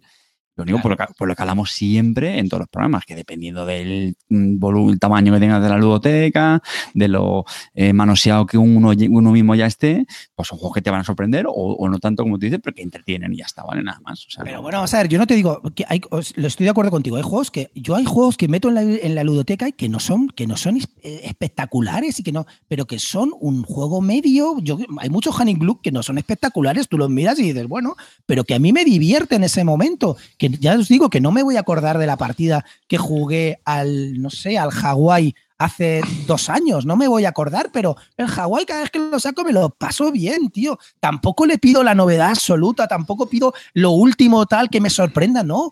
Pido pasármelo bien, un momento de distracción en la vida, no pasa nada. Que luego los juegos que son mediocres, pues los vendes o los, o los mandas a la mierda. Pero hay juegos que son normales. pero que, y no pasa nada, señores. ¿Qué- te qué dices? Yo ¿Qué no. dices, Calvo? No, que yo no, yo no estoy de acuerdo. Y aparte, yo de- decidí jugar al Wendake, bueno, no quería jugarlo, era, es, me ha pasado lo mismo el Wendake con el Feudum. No lo quería jugar porque me pareció un juego que eran normales, que no iban a, que no iban a lucir Ya. y que me iba a dar igual. Ya no te gustan los euros, Javi. Ya no te No, gustan no los es eso. Hay algunos euros que no me llaman la atención y pienso que están sobrevalorados. ¿Qué te está Y pasando? uno es el Wendake. Entonces, cuando todo el mundo decía, pues está muy bien, pues está muy bien, pues está muy bien, pues lo voy a probar. Y al final, pues me quedé con esa sensación de que tenía yo razón. No es para tanto. Y con el Feudum me ha pasado tres cuartos de lo mismo.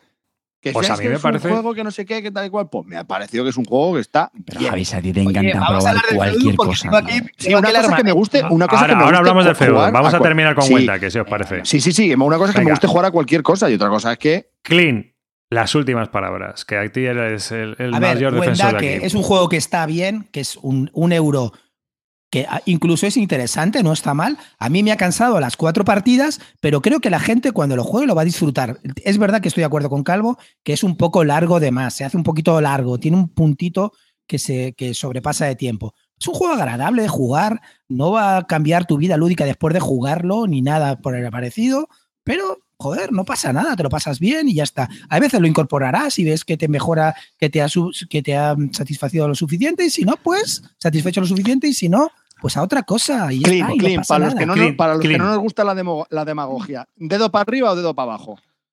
No, no, no, no es territorio Barton, pero Por- está bien. Es un ¿Por cuánto, está lo, bien. ¿Por cuánto lo has puesto en el hilo de venta? Dile No, verdad. lo he puesto, me costó 54, lo vendo por 42. O sea, imagínate. Palmo Y una, una cosa, y una cosa. 54, dedo para Ah, abajo.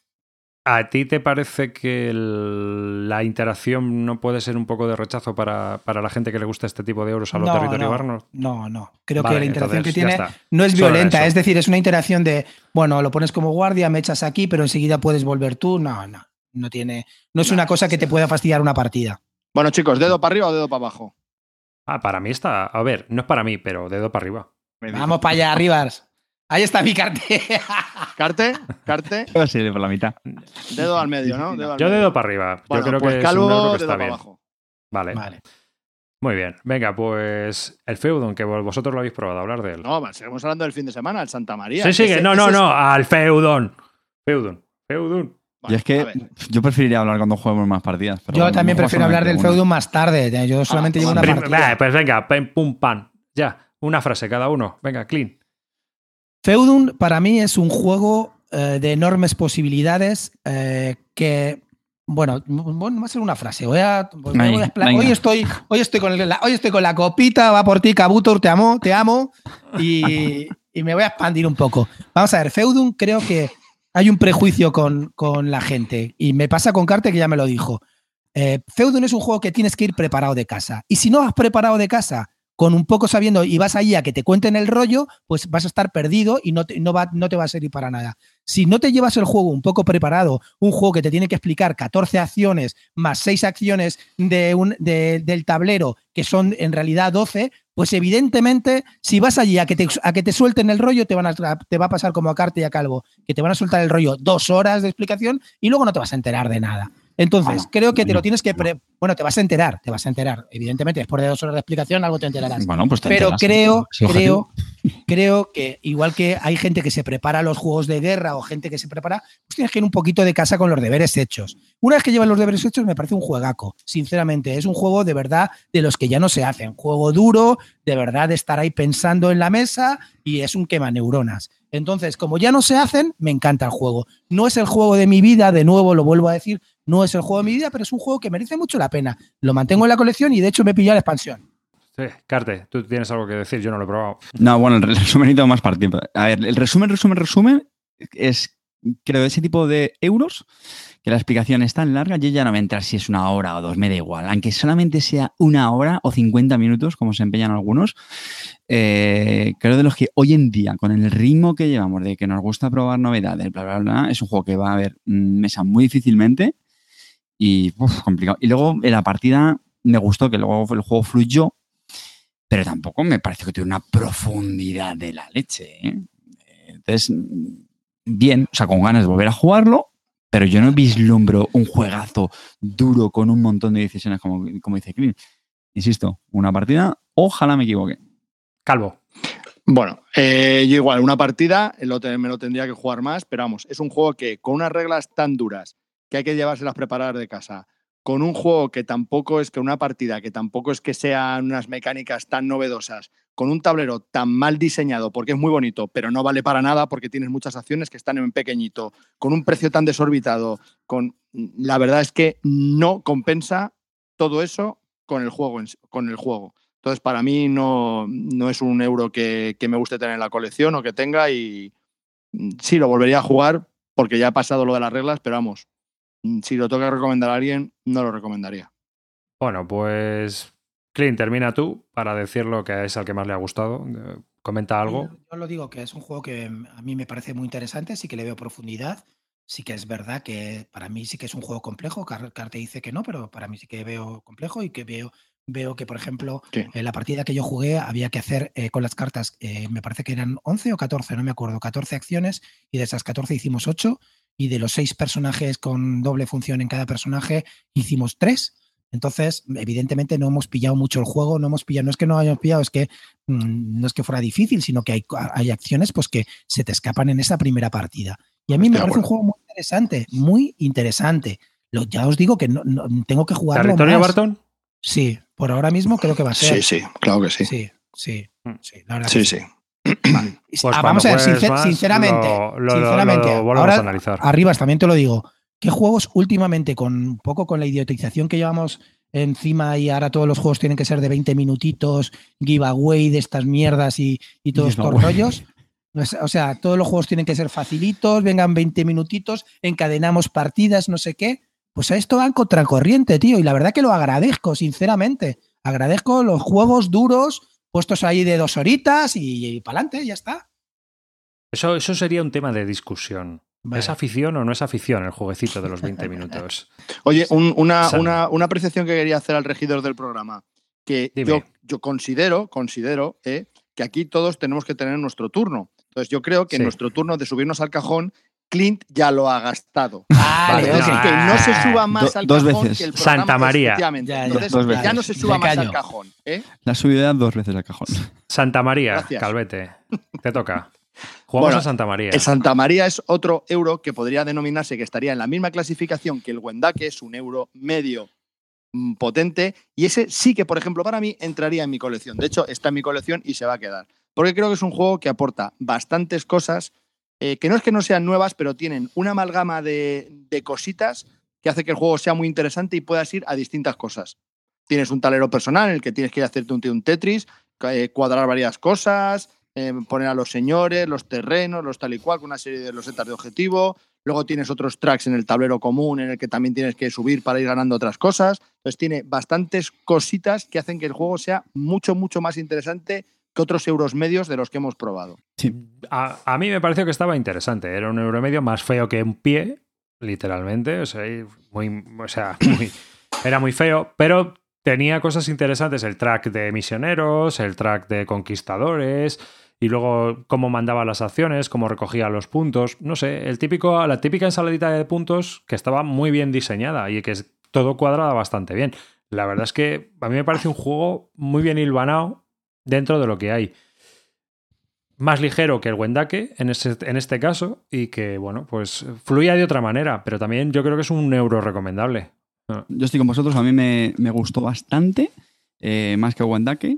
¿Y por, qué? Pues por lo que había explicado Calvo, porque al final es un juego de un peso medio, eh, pero joder, que, que tiene una complejidad de reglas totalmente ajustada a ese peso. O sea, decir, es que se verá que se explica muy fácil, el juego fluye muy bien, no, no tienes que tener parones.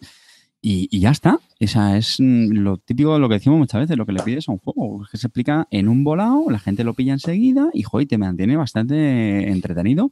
Y luego, pues también con cierta rejugabilidad, porque entre las losetas que vas poniendo en tu tablero, las losetas que van saliendo de objetivos, eh, que tiene diferentes tracks, yo creo que hay partidas en las que te puedes decir, "Mira, yo esta partida voy a ir a- al track este de los exploradores, esta partida voy a ir a ese tipo de puntos. Yo no lo he dicho, pero me pareció también bastante rejugable, ¿eh? Y, creo incluso que pues un, un euro de estos para jugarlos con, con todos los públicos. Si fuera más bonito ya sería la leche, en serio, porque eso siempre tiene más gancho con, con la gente más, más familiar. Pero, pero muy correcto, ¿eh? Sí, sí. Antes de que des tu opinión, Clint, ot- ot- otro aporte que quería dar. Es un juego que tiene una explicación de 10 minutos. El problema es que al sacar unas losetas de puntuación final, pues esas losetas hay que explicarlas. Entonces eso te va otros 5 o 7 minutos más. Y la partida dura una hora, ¿vale? La partida es una hora a cuatro jugadores. Es de 2 a 4 y a cuatro jugadores va como un reloj y es una hora. Y para mí, mi conclusión, para que, para que veáis hasta dónde, es de los tres mejores de Essen junto con el Clans of Caledonia y el azul. No digo más, para mí. Y el azul, Eh, te podías haber metido el azul en el culete, ¿no? vale, ¿y el tocaino mor? ¿El tocaino mor? ¿Dónde lo metes? ¿Tú qué dices, Clean? Que, a ver, vamos a ver. El, eh, Santa María para mí es un euro de los que estaba hablando. No, pueda, no busques la, la piedra filosofal con el juego, no busques que te sorprenda la última mecánica, pero es un juego que está muy bien enlazado. ¿Que te vas a acordar de la partida que hicimos del Santa María? No. ¿Pero lo, lo tengo en mi colección? Sí. Y estoy de acuerdo que es uno de los mejores juegos de Essen de este año. ¿Es un bombazo lúdico? Tampoco. Pero la verdad que merece mucho la pena. Y si eres un Eurogamer de, de- de ley, de los de, de los de piel buena, te lo tienes que comprar. Te lo tienes que comprar, porque sí, porque está muy bien, porque es un juego que sacas con cualquier persona, con gamers y con no gamers, en una horita, te lo ventilas y, y mueves tus dadetes para acá, para allá y está divertido y haces tus combitos. ¿Qué, lo, qué penaliza este juego? El diseñador gráfico lo tenían que haber matado directamente antes y haber puesto a un tío de verdad que haga un juego que sea bonito de mesa, tío. porque El es ilustrador. horrible. A mí el diseño gráfico me parece correcto, el ilustrador. Bueno, no sé, de verdad que es, es horrible. O sea, es Están un diseño. Todo, todo, todo está puesto en los tableros, salvo una cosa. Está, todas las ayudas están perfectas. Todo. Sí. Lo Está único que no está es que por una moneda puedes cambiar una cara del dado un punto. Para Está abajo. todo genial, chicos. Está todo genial, pero es horrible. ¿Sabes? Sí, eso está sí, eso. Es horrible. Tú todo lo ves, "Oh, está perfecto, tal. Es horrible. A lo mejor tú miras la loseta individual y te gusta, pero luego cuando ves todo en mesa, hay gente que se te. Tú miras el Clans of Caledonia del, del denostado Clemens, del, del- de nuestro, nuestro amigo denostado Clemens, y luego lo hace bonito el tío. Puede dibujar horrible, puede ponerte una mano más grande que otra, un pie para no sé qué. No siempre dibuja las mismas figuras, pero cuando lo ves en mesa es bonito, tío. Y esto es horrible. Lo siento. Para mí lo ha penalizado mucho ese horrible arte gráfico. Si eh, hubiera tenido un arte más bonito, este juego estaría de los primeros en el, hot, en, en, el hotness de, de, la BGG, seguro, porque el juego está muy bien. Ya te digo, no, no, te va a sorprender la vida y lo que dice Calvo, no, no te vas a acordar tal, pero es un juego que merece la pena y si eres Eurogamer lo tienes que tener. Señor, cómpralo. Has estado a punto de subirte al cajón, ¿eh? A ver, No, no. yo creo que tampoco, tampoco es un imprescindible. Sí que es cierto que si quieres comprar algo de este en 2017, yo hasta ahora, de lo que he probado, está muy entretenido, está muy bien, fluye bien el juego, tienes varias mecánicas también, lo que hablábamos antes de, de que también es un poco fair, tienes el rollo pool y tal, pero al ser un más ligero, fluye mucho más, es mucho más rápido, y el juego dura lo que tiene que durar y bueno, pues pues eso, quizás eh, la única pega es que, pues como este tipo de juegos, pues puedes tener ya en la colección. Pero sinceramente, de este Essen, de lo más interesante que yo he probado. Nos hemos dicho que uno de los diseñadores es el mismo de la Automanía. Y estaba Sí. pensando, yo creo que son juegos que, que, que tienen en común el sentido, por lo que estamos hablando, que son juegos ligeros, o sea, bueno, ligero medios, para todos los públicos, con, con un diseño también bastante discutible, el de la Automanía. Así que yo me atrevería a decir a la gente que si les gustó la Automanía, yo creo que este Santa María les gustará. Este son, dif- infin- son diferentes, ¿eh? son muy diferentes. es infinitamente mejor que Automanía. Uy, es, es el Sí. diseñador, es el diseñador de Capital Luz, que creo que eso es un juego que va a salir en español. Creo que Sí, lo a, está anunciado por a mí también me gusta más este Santa María, pero digo, bueno, digo, pues la gente conoce Automanía, pues y les gustó Pero el, bastante, el se Capitán Flux, el más. Capitán Flux ya está en español. Sí, ¿no? No, no, Sí, creo que no sí. me acuerdo se llama, ya dicho de una manera distinta, pero sí, sí, sí. Sí, el Capital Luz es un juego de cartas bastante curioso. Bueno, está muy entretenido. Eh, Acaba, Calvo. conclusión, no, no, sí, la conclusión, eh, ya os he dicho que para mí es de los tres mejores de Essen y para mí es un dedo para arriba muy harto. Sí, para mí también es un dedo para arriba alto. Y, que hay gente que no te ve. Up, up, he dicho. Ah, muy bien. Dedo arriba, perdón. y dedo arriba clean. El siguiente que jugamos fue el Livingston, quizás. Sí. Da igual, yo quiero Oh, comentarlo. yo, yo. Oh, yo, yo, yo, yo, yo. Bueno, Livingston es un juego viejuno. Qué joyita, qué joyita, Es un ¿eh? juego viejuno. ¿Cómo me jodiste la vida con ese juego? no se puede conseguir, joder. Bueno, en, en- en la BGG yo estoy viendo, ¿eh? Copias. Sí, en la BGG hay copias y son conseguibles. Joder, muy Así baratas, que tío. aprovecha porque te vas a quedar después de este podcast y de lo que hables, porque además es uno de los juegos preferidos también de The Black Meeper, de Funa- que hacen el Funatic Podcast. Un podcast muy recomendable también. ¿Y qué recomendamos? Y entonces, eh, contar, venga, contar. Es un juego del año 2009, ya está descatalogadísimo. Se, se publicó por Smith Spiele y es un, un juego, es un euro de la vieja escuela. Eso, eso es Correcto. el mejor resumen, efectivamente. Es un juego con una duración muy, muy ajustadita. No sé si llegó a la hora. Con unas acciones absolutamente básicas, sencillas.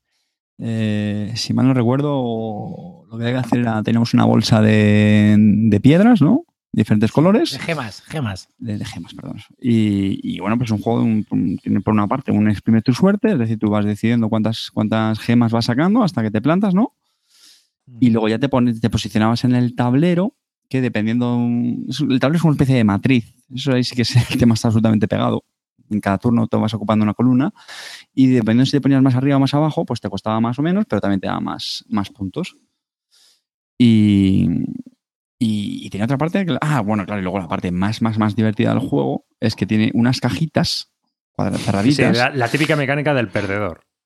Exactamente. Los que habéis jugado al, ¿cuál es? Al Japan Sí. era, por ejemplo, ¿no? Sí, la tiene también, ¿no? Sí. Pues son unas cajitas que están cerradas donde los jugadores pues van depositando un dinerito que van ganando en el juego a, voluntad y de forma secreta. Entonces, ¿qué pasa? Que al final de la partida... Pero no, pero tienes que avisar, que eso también Sí, es eso sí, tienes curioso. que avisarlo. Tienes que decir donativo a la reina, ¿vale? Entonces tú nadie sabe lo que metes, pero tú metes ahí dinero y ahí la gente ya la empiezas a poner nerviosita. Efectivamente. Pero ¿por qué tienes que hacer donaciones a la reina? Porque al final de la partida, el, da igual el resultado que hayas tenido. En puntos. Cuando se descubre lo que hay en el cofre de la reina, el que menos haya aportado a la reina está eliminado de la partida, pasa por debajo de la mesa y todos le patean. Lo pone las reglas.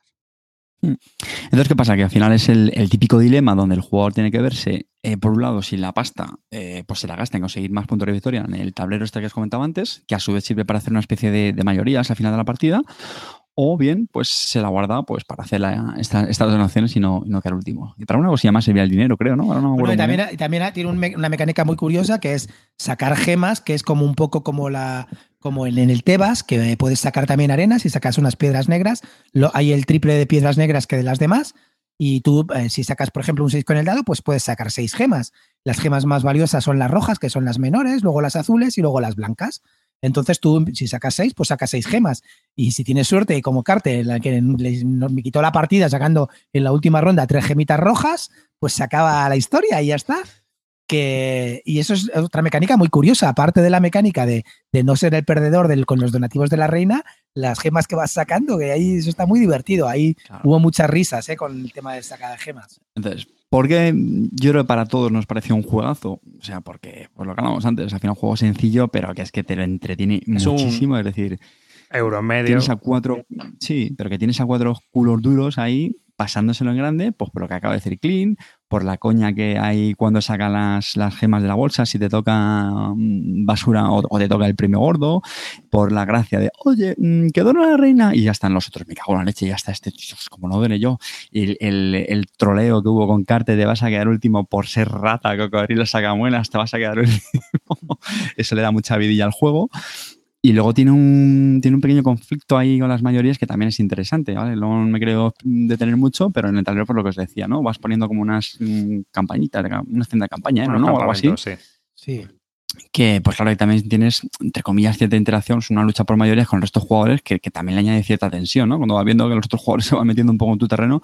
Es decir, en resumen, es un juego que con una simpleza de, de reglas bestial eh, en- engloba, como, como decía arriba, es una, una amalgama que, que casa perfectamente, que, que es divertido, que se explica rápido para todos los públicos, que dura poco. O sea, de verdad, o sea, este juego es... Y que tienes varios puntos de azar. Por un lado, las cartas que robas, por otro, los dados que tienes que tirar y es donde te puedes colocar. Y luego la bolsa con las gemas, que es un cachondeo. Realmente Sí, el azar sí, te puede hacer perder la partida, pero es un juego medio, dura poco la partida y yo creo que Bueno, yo creo que medio no es. Yo te digo una cosa. Bueno, y esto, el, el juego que más le gustaba, el juego que más le gustaba a mi suegra, jugábamos un montón, era muy divertido. Fue jugarlo con niños, porque bueno, el tema de los- sacar la bolsa con los niños les encanta. Es un juego muy fácil de jugar, no tiene, no tiene mucha historieta, no es ni siquiera, o sea, es un juego familiar de verdad, que es una pena que no esté disponible porque es el, el Eurogamer de, el juego e- euro de los años 2000, de estos de los principios del 2000, es un juegaco que merece muchísimo la pena, de verdad. Si lo podéis, si lo podéis hacer con él, merece muchísimo la pena y sobre todo para iniciar a gente. Dime, Calvo. Es el clásico juego que las reglas se explican en cinco minutos, lo puede jugar con la abuela, con el primo, con el jugón medio, con el duro. Es divertido, es rápido de juego, no llega la hora, te lo pasas genial, te echas unas risas, tienes también alguna decisión que hacer en algunos momentos.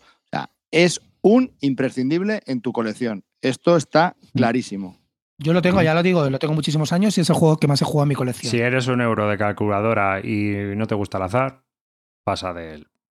Sí, eso Si eres un euro de ley, te va a encantar. Yo que por poner algún parecido, ¿no? El, el Tebas podría Sí. ser ¿no? uno que podría recordar, yo creo. ¿eh? Bueno, Bueno, yo por mi parte, dos, dos thumbs up, dos pulgares arriba. Este juego absolutamente El mío para arriba también, mi pulgar para arriba.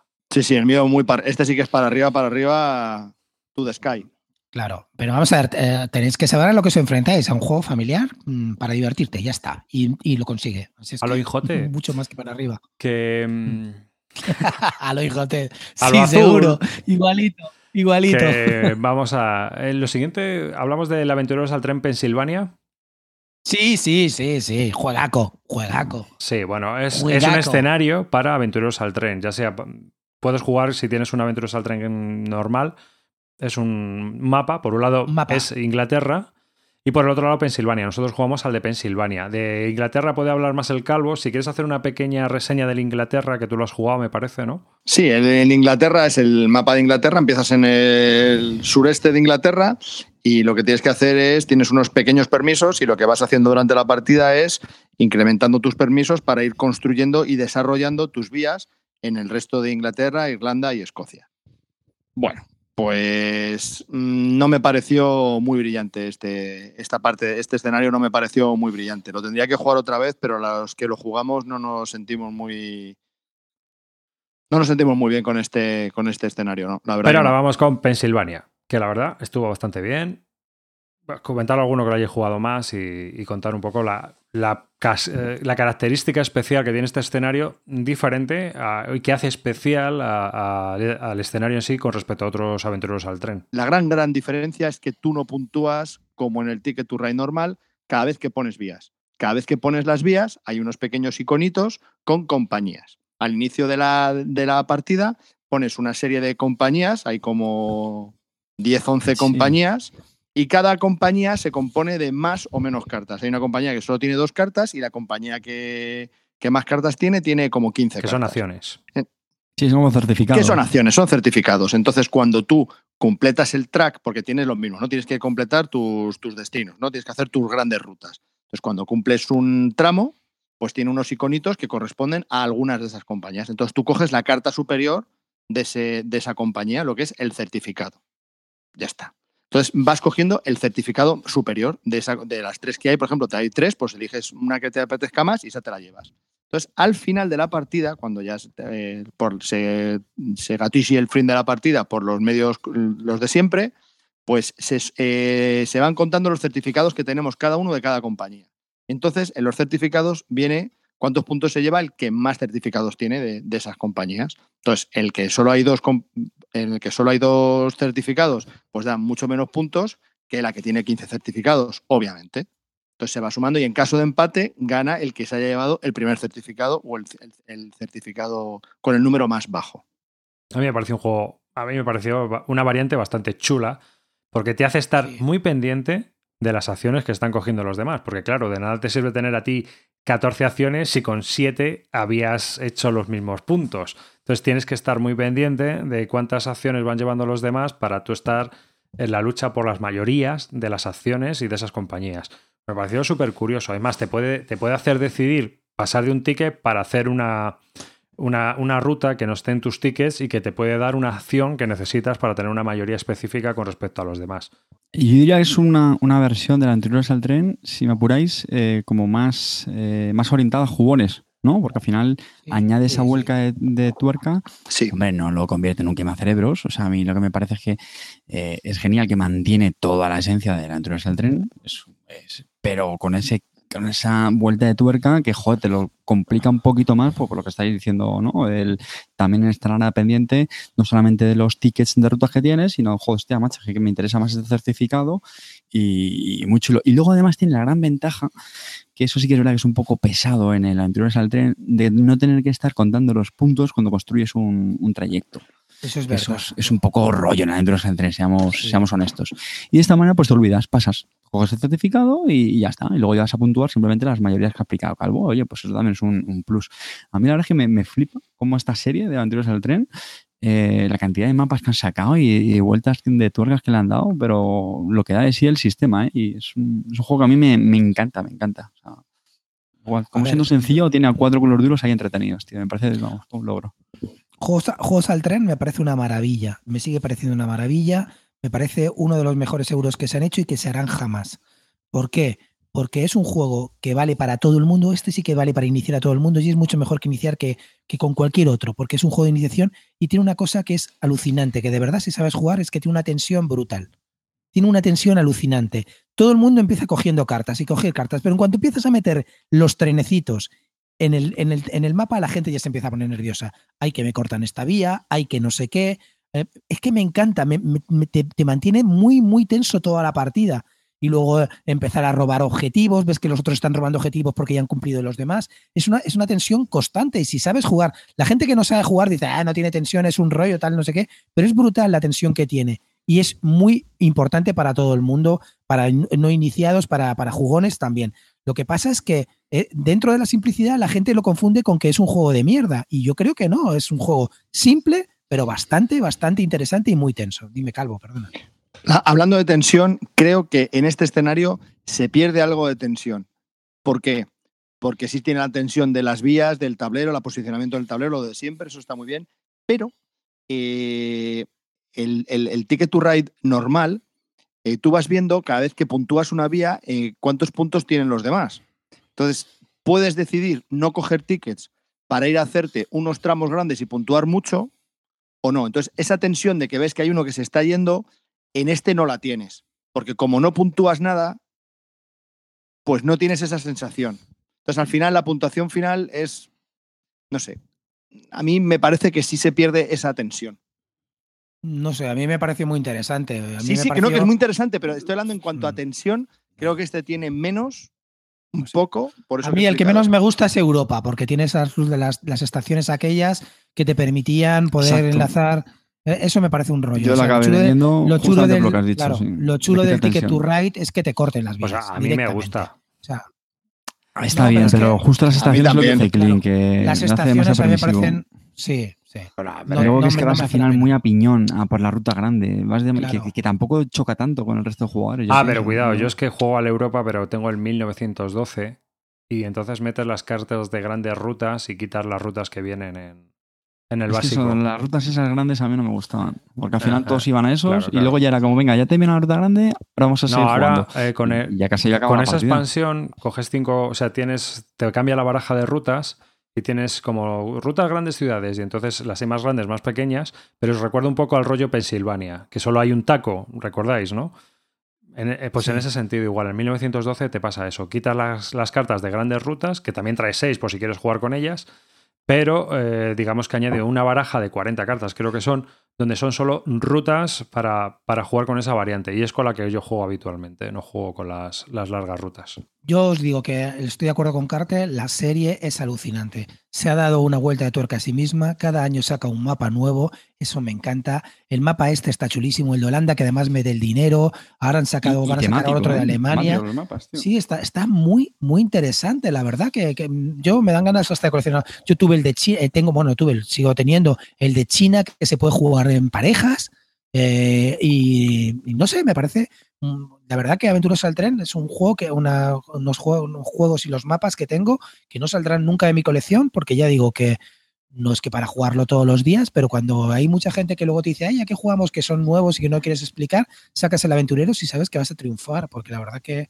es muy interesante. No sé, Una pregunta, para dos, tres jugadores, ¿cuál recomendáis? El de Escandinavia, sin duda. Eh, Países nórdicos, países nórdicos.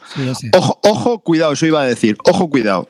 Voy a hacer aquí una pequeña apreciación. Para mí el Ticket to Ride es uno de mis juegos favoritos, ¿vale?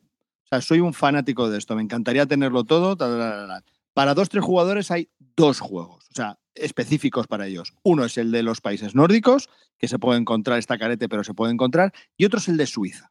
Sí. El de Suiza es una basura, pero No, basura. no, no. no, Sí, sí, ¿qué sí, sí, sí. Sí, te voy a explicar el por qué. Porque hay muchos tickets repetidos.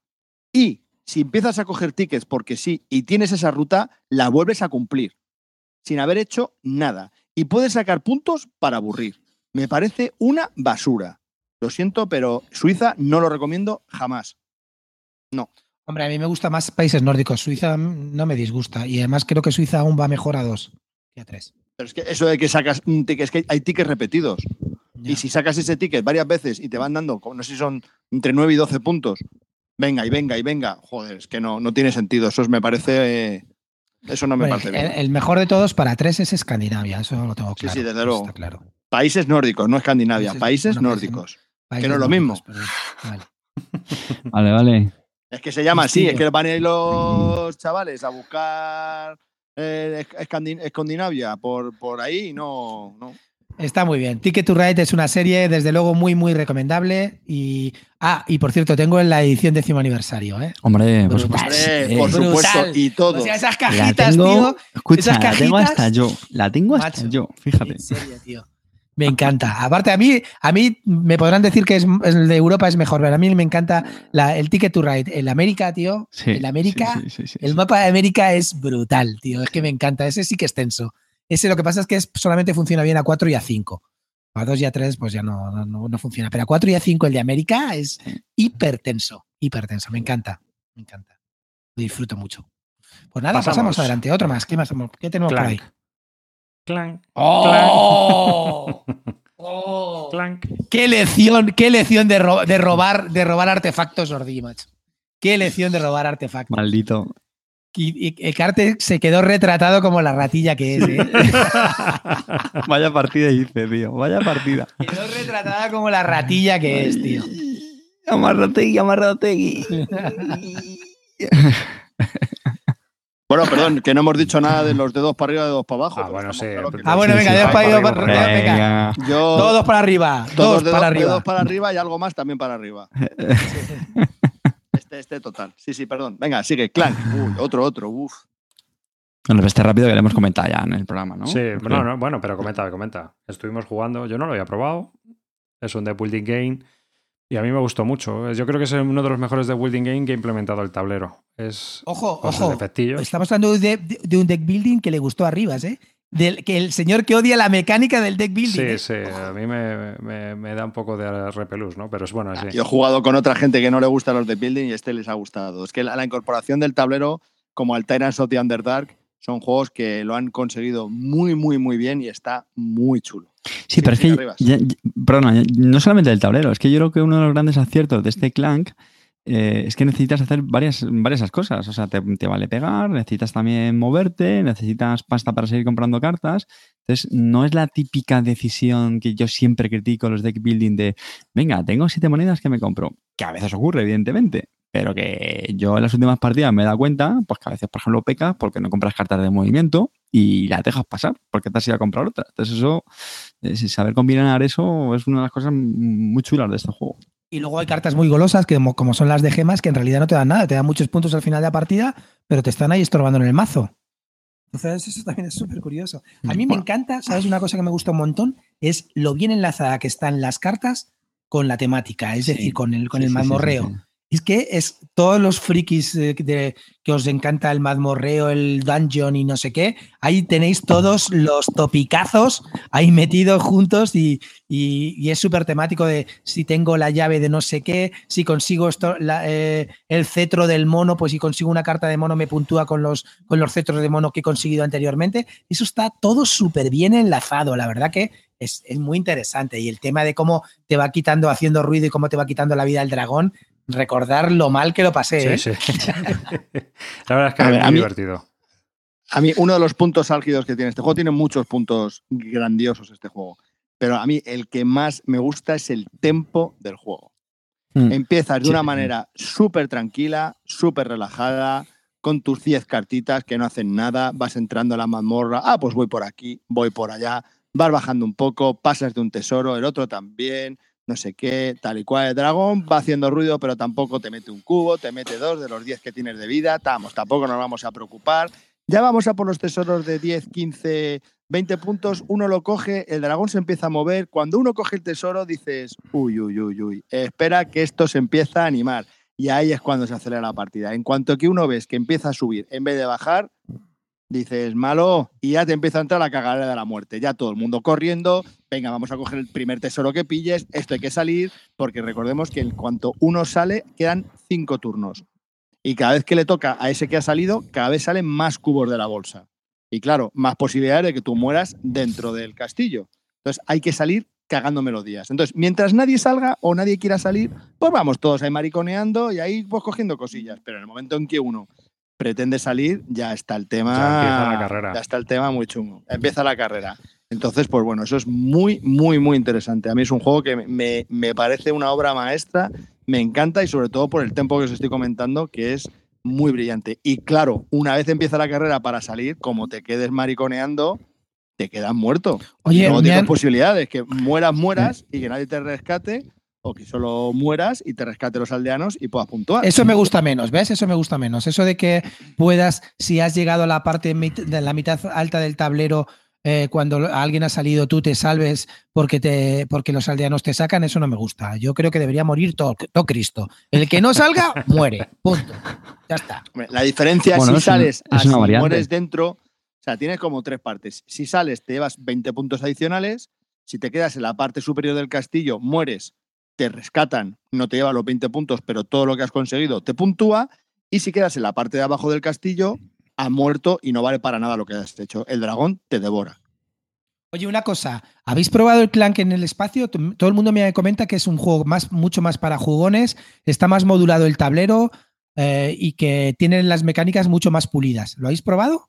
No, he estado leyendo el otro día porque como me gusta, lo volví a jugar este hace poco y me parece un juegazo. Entonces he estado pensando en comprarme el Clank en el espacio, pero es que no le veo eso que decían de mecánicas más depiladas, no, no, no sé a qué se refiere porque no, no, leyéndolo no, no sé. Entonces no me lo he pillado por eso. No sé si es más para jugones o qué, pero me ha parecido muy igual, salvo que el tablero es modular. Alegría. Me lo voy a pillar yo. Para que lo pruebes. Para que lo pruebes. ¡Ay, mi carte! ¡Ay! ¡Flores, flores! ¡Queremos flores! ¡Ole! ¡Ole! Que, que ya toca comprar un juego este año, tío. Que, llevo, ¡Ole! que llevo cinco meses sin comprar nada, tío. ¡Qué alegría! ¡Qué alegría! Ahora lo tendrás que repetir que no estaba clean, no se ha enterado. ¡Ole! ¡Qué alegría! ¡Ole! La flamenca del WhatsApp, mira. Otra- ¡Ole! Otra ¡Ole! pequeña pega que tiene el juego, yo, pero muy pequeñita, hombre, es que brilla a 4. A 3, bueno, pero También. es un juego para 4. Es un juego para 4 porque, eh, pues hombre, claro, tiene una, una de las grandes diversiones del juego es, pues eso, ¿no? Cuando vas a sacar los cubitos de los jugadores y ves que sacan el tuyo, sacan el de los otros, sacan el del dragón y, y hombre, eso está muy divertido y eso, ¿no? hay, hay más cachondeo cuando hay cuatro personas que no... Sí, que más, no- más, co- más cositas de este juego. Este juego tiene una, una expansión editada que es eh, los tesoros o los tesoros hundidos, eh, eh, ¿cómo es? Sunken Treasures, que yo la tengo y no me dice absolutamente nada. Hay algunas eh, habitaciones que están hundidas y requieres pues unas aletas para poder avanzar con más facilidad por ellas, porque si no, pues te va a costar más de movimiento ir por ellas. A mí no me dice nada, salvo que trae más cartas que las puedes meter en el mazo, mazo original y bueno, pues tiene más bichos, más cosas que te pueden ayudar, pero vamos, no me parece que sea una expansión muy necesaria. Pero es que la que van a sacar ahora, que creo que en inglés ya está, que es la de la momia, vamos, me ha parecido una totalmente prescindible. Simplemente es que tienes cuatro zonas en el tablero en el que la momia se va a mover a una de esas, a, una de esas cuatro zonas y va a hacer cositas nazis en esa, en esa zona. O sea, tampoco... No me dice nada. Arribas, edita el programa luego, tío, que acabo de ver que son 55 euros el clan en el espacio, tío. No, no, no. Vamos a ver. Yo, una, una De- pregunta. de- de ¿al A ver, es que de eh, a mí también me costó Pero, el, el pero ¿desde cuándo es, cuestan es de cin- Renegade. 50 y pico euros los euros, tío? Pues sí, sí, Joder, pero los, lege- pero si los legendarios, 20 ¿cuánto te crees euros, que el- valen? Pues 20 euros, 30, ¿no? Cuestan los juegos. Pero, Calvo, No, Calvo, ¿estás no. oyendo a este tío? Calvo, ¿estás No, es, que, oyendo? es que lo que te has perdido es que has dicho que se lo iba a pillar el clan que en el espacio. Y cuando has dicho, hostia, que son 55 euros, venga, hasta luego. Venga, Escucha, tío. nene, que, que piensa que los juegos valen 20 pavos, claro, como, como no compra desde, desde el 2002, el último juego de Quinicia que compró, yo compraba en, No, yo pero, compraba en ¿Cuánto te tío. costó el Studio Emerald? ¿El, que- el que tengo yo? Qué cabrón. Hoy sacando tragos ¿Con o sin aduana? Pues con todo. Al final puesto en casa, ¿cuánto fue? eso? Todo puesto en casa, creo que no llegó a 100 euros. Ah, mira qué bien. Casi, casi, por ahí, por ahí fuera. 90 y algo. Estuvo muy 92. ¿Sí? ¿92 fueron? Sí. ¿No te acuerdas? Pero tío, pero ahora, sí, ahora, fue, fue brutal eso. ahora mismo, Cosa que me alegro muchísimo, por cierto. No Ahora mismo- de, de- de pero ahora mismo, ¿qué juego está por debajo de los 50 pavos? Ya, ya, hacía broma, hombre, Ya, ya, hacía broma. Por eso te digo, que es que. No, no, a tomar poco ya no se lo sí, que me lo compro, Javi, que me lo compro. A ver. no se lo va a comprar y lo sabes. Mm. Sí, Qué joder, me bonito. cago en la leche. Qué grande eres, Carte, alguna vez. Pocas. Pues nada, cu- cuando lo. Es verdad, se- Es un juego para tener en la biblioteca, mira, o sea, la biblioteca, lo que estamos justo Claro, claro. son prescindibles, están- es que este tío, es verdad que Sí, es muy sí, chulo sí. este Mira, juego, estamos tío. hablando, Que sí, que estamos sí, hablando- mira. no es una obra maestra, pero es un juego muy divertido. Está bien, oye, para echarle una partida, jugarlo, te descojonas y pueden jugarlo cuatro o cinco personas y te ríes. Yo creo que Para, mí, para mí el fallo que tiene es que se tiene que jugar a 4 o a 5. No creo Es que no estabas, no estabas. Sí, sobre todo a 5 mola mucho cuando lo saquen, ¿sabes? Porque es para hasta 4, pero bien. A 5 o 6, tío. Sí, sí, no, a 6 mejor que a 5, sí.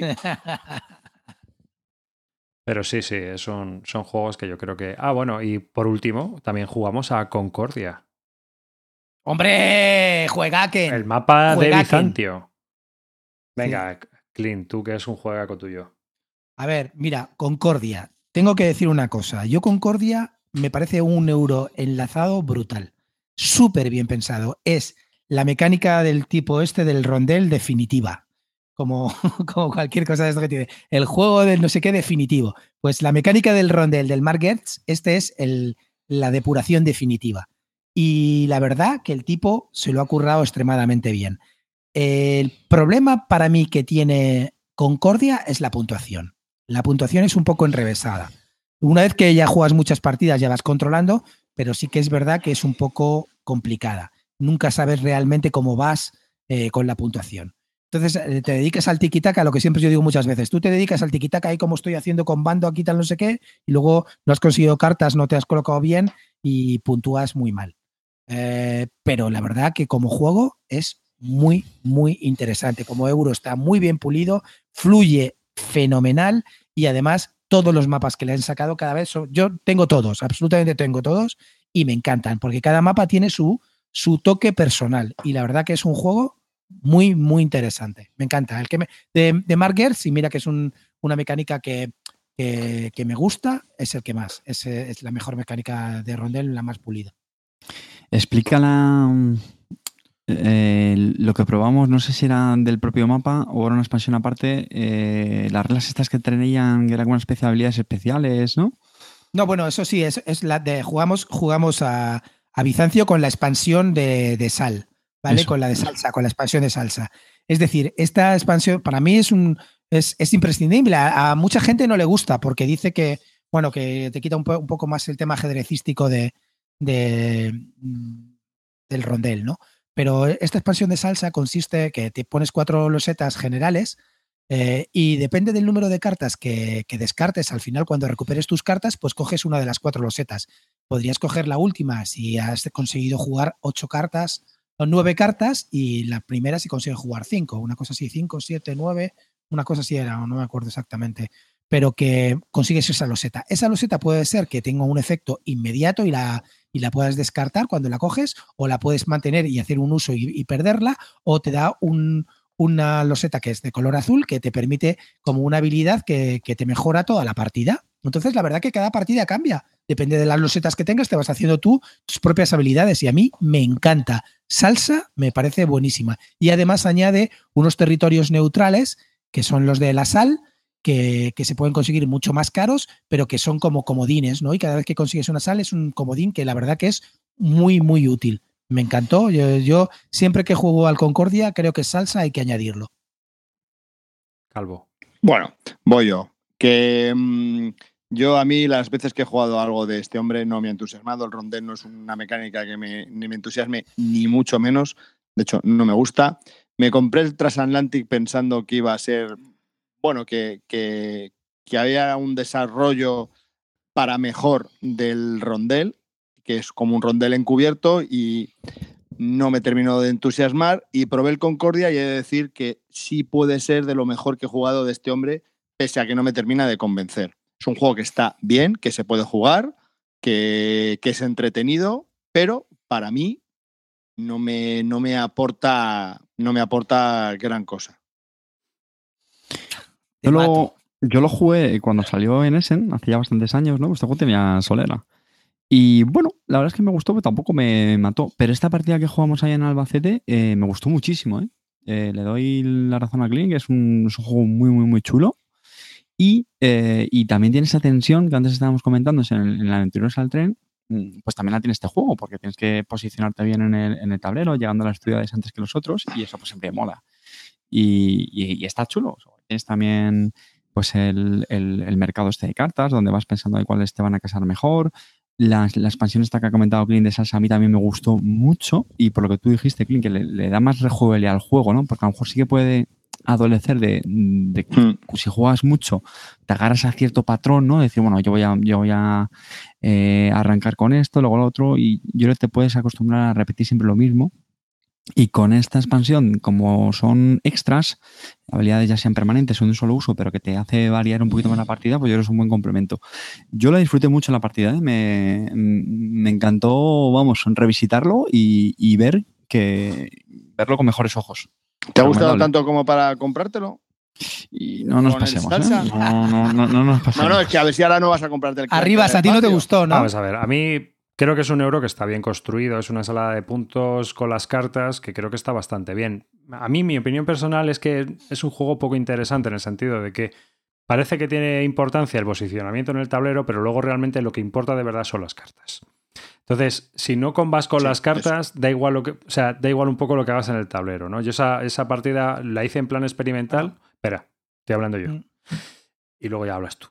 Y, y eh, no, en el sentido de que, de que creo que es un juego que si, si te gusta combar con el tema también de que los puntos se consiguen a través de las cartas, pero para mí es una estrategia demasiado dirigida. Tienes que orientar todos tus esfuerzos, todos tus esfuerzos a conseguir puntos con las cartas y que te comen con lo que consigas en el tablero. No hay más, no hay más. En, en ese sentido, me parece que el juego a mí me engaña cuando para mí hubiera sido mucho más interesante que el posicionamiento en el tablero y que lo que hagas en el tablero tenga una repercusión mucho mayor. Y da un poco igual. Al final es cuántas cartas tienes, pues multiplicas y esos puntos tienes. Es lo que a mí me parece. Cuerpo de Dios, pero para poder comprar cartas necesitas también estar posicionado en el tablero. Sí, sí, no digo que no, pero que tampoco es tan, tan relevante. Es decir, la estrategia es pillar cartas. Sí, yo no, estoy de acuerdo, pero. No, no, no, no, todo. Vamos es a el fin, no es el medio. Claro, eh, vamos a ver. Evidentemente, arribas, el posicionamiento en el tablero te vale para que las cartas te puntúen más. Hay unas cartas que te puntúan por provincias que tengas. Si solamente tienes tres provincias, por mucho que tengas cartas de eso, te va a multiplicar solo por Pero tres. Pero que al final lo tienes. si tienes 10 Si al final te vas a extender. Sí, si es que te da igual. No, bueno, o no, o no. Igual que también hay otras cartas que, te, que por, la, por la cantidad de variedad, la, la variedad de, de, de, producciones que tengas, hay otras cartas, de, depende de los que colonos sí, que tengas. Sí, es decir, que, no. que, sí que influye el posicionamiento en el tablero. Pero, sí que influye. Evidentemente que tienes que conseguir cartas, sí. Si no consigues cartas, te vas, pero, pero es que eso pasa con muchas cosas en los euros. En los euros hay un tema predominante que tienes que conseguir de eso y luego para, si todo el mundo va consiguiendo para darte la variedad y que te dé la partida, tienes que conseguir otras. Pero cosas. que éramos cuatro. Y esto es lo que éramos cuatro y nadie se quedó descolgado de terrenos, que todo el mundo tenía su terrenito. No, pero vamos a ver, arribas, pero no, no, no está claro. O sea, es importante llegar antes porque te Sí, pero lo está haciendo clean, optimizas más, es lo típico de los euros. Primero que llega, pues optimiza más. Y, Yo creo que para mi gusto tiene demasiada importancia la puntuación de las cartas. Es lo que digo, creo. O sea, y eso mm. es lo que menos me gusta del juego. Pero es una cuestión sí. personal. Yo no yo estoy, estoy, de acuerdo. Yo no estoy diciendo. Sí, a ver, es que, nadie lo que yo no estoy diciendo que eso sea malo. Yo te estoy diciendo que eso a mí personalmente me limita en cuanto a decisiones y me hace que el juego sea menos interesante que obviamente si tú quieres buscar esos combos, que posicionándote con el tablero y buscando los mejores sitios, pero a mí me, me, es mucho más interesante un juego como el Livingston, donde tengo, tengo, que pensar dónde leche pongo la tiendecita de campaña para puntuar al final de la partida, que aquí, pues que no he cogido trigo, pues cogeré vino. Y ya, ya intentaré coger las cartas, ya intentaré coger las cartas que me den vino.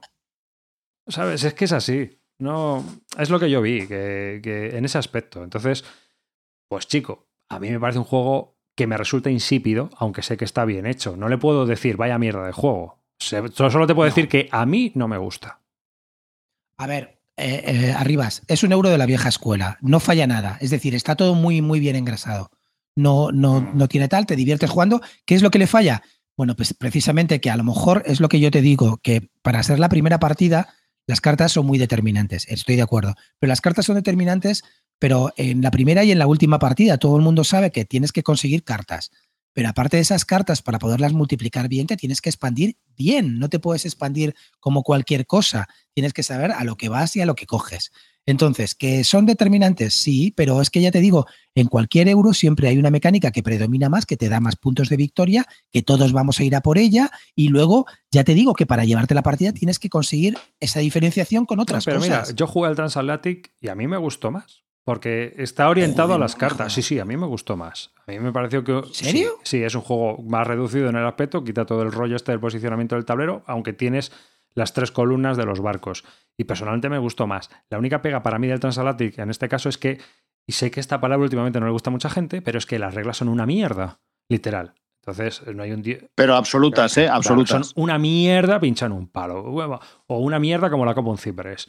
Es aquel juego no lo entiendes cuando lo lees la primera vez ni jugando la primera partida. Haces mil cosas mal porque no está bien explicado. Pero para mí me, me resultó un juego que iba más al turno en el sentido de que pues es un juego de cartas. Pim pam, pum, pim pam, pum. Ya está. No sé. Yo lo vi como tal. No me. ¿Ves? No, a mí, a mí me pareció que el Transatlantic estaba bien hasta que probé el, el Concordia. El, el Concordia. ¿Te gustó este. más? Sí, me parece que. Sí, el Concordia me parece que está más porque tiene más chicha que el Transatlantic. El, el Transatlantic es una simplificación de todo, tanto Claro. de lo del rondel como del Pero es juego. que- Y, el, y, el, y el Concordia tiene más cositas. Ojo, que el Transatlantic se carga la parte que a mí me gusta, que es la del posicionamiento en el tablero. Pero resulta que es que tampoco me pierdo nada. Si al final es lo mismo. es lo que me- a mí me pareció.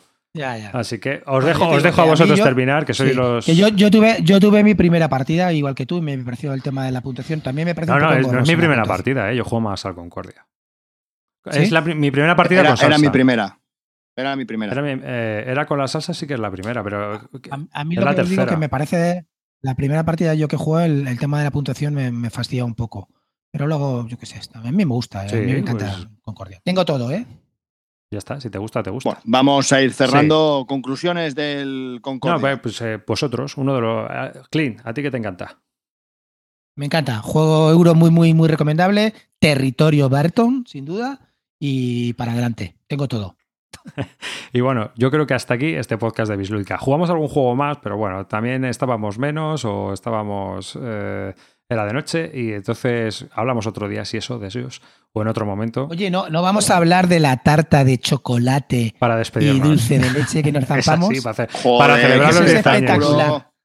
¿Eh? Para celebrar nuestros 10 espectáculo. años de Bislúdica, nos comimos una tarta que hizo pues una vecina, una Mi amiga. repostera, una, una mi repostera, repostera. una repostera a la que Clean tiene también como mecenazgo. Es, es su- Sí, sí, sí. La llamé por la mañana y por la tarde ya teníamos la tartita. se queja de que los euros repiten el Renacimiento, pero allí en, en Albacete es el Medici. Bueno, y la tarta de chocolate con dulce de leche tenía un torrendo encima que flipas. Y con esto nos despedimos. Un saludo de David Arribas y hasta el próximo programa. Gracias por escucharnos. Recuerda que cuando estés escuchando este podcast en el reproductor de MP3, seguramente tengamos disponible nuestra web de membresía, nuestro Patreon particular. Eh, Ya iremos cerrando Patreon para despedirnos de sus tejemanejes a mí, a nosotros que nos dejen en paz. Nosotros ya lo hacemos por nuestra cuenta. Y pues nada, muchas gracias por escucharnos y por estar ahí. Calvo, Muchas gracias, caballeros, eh, señoras, señoritas, como sea, todo. Muchas gracias por estar ahí. Nos encanta hacer este programa porque nos encanta que nos oigáis y que nos deis vuestro feedback. Así que, por favor, darle al botón del dedo para arriba, que mola mucho. ¿Pero esto qué es? No le deis al botón del dedo para abajo. ¿Pero que, somos youtubers ahora o qué? Yo qué sé, que, que ya lo dije en otro programa, es que mola eso, lo dicen todos, mola. Y que nada, que sigáis siendo la legión que sois, que moláis mogollón y que gracias a vuestro a vuestras palabras y vuestro aliento seguimos estando aquí. Gracias, hasta la próxima. Carte. Cha- Chavales, un placer como siempre. Eh, recordarse felices y comentad vuestras filias pornográficas, por favor. Y Clean. Hola chicos, Dankeschön familia, muchas gracias. Tenía ganas de volver a estar en un programa otra vez. Y como siempre, un placer. Me da un montón de rabia que solo haya 63 tíos, pero los 63 sois Eurogamers de ley. Y recordar, en el próximo programa hablaremos ya de la campaña y es lo que haremos en la tertulia. Hablaremos de Sí, nuestra Dios. campaña. Ya empezamos ya en serio. Estamos de vuelta.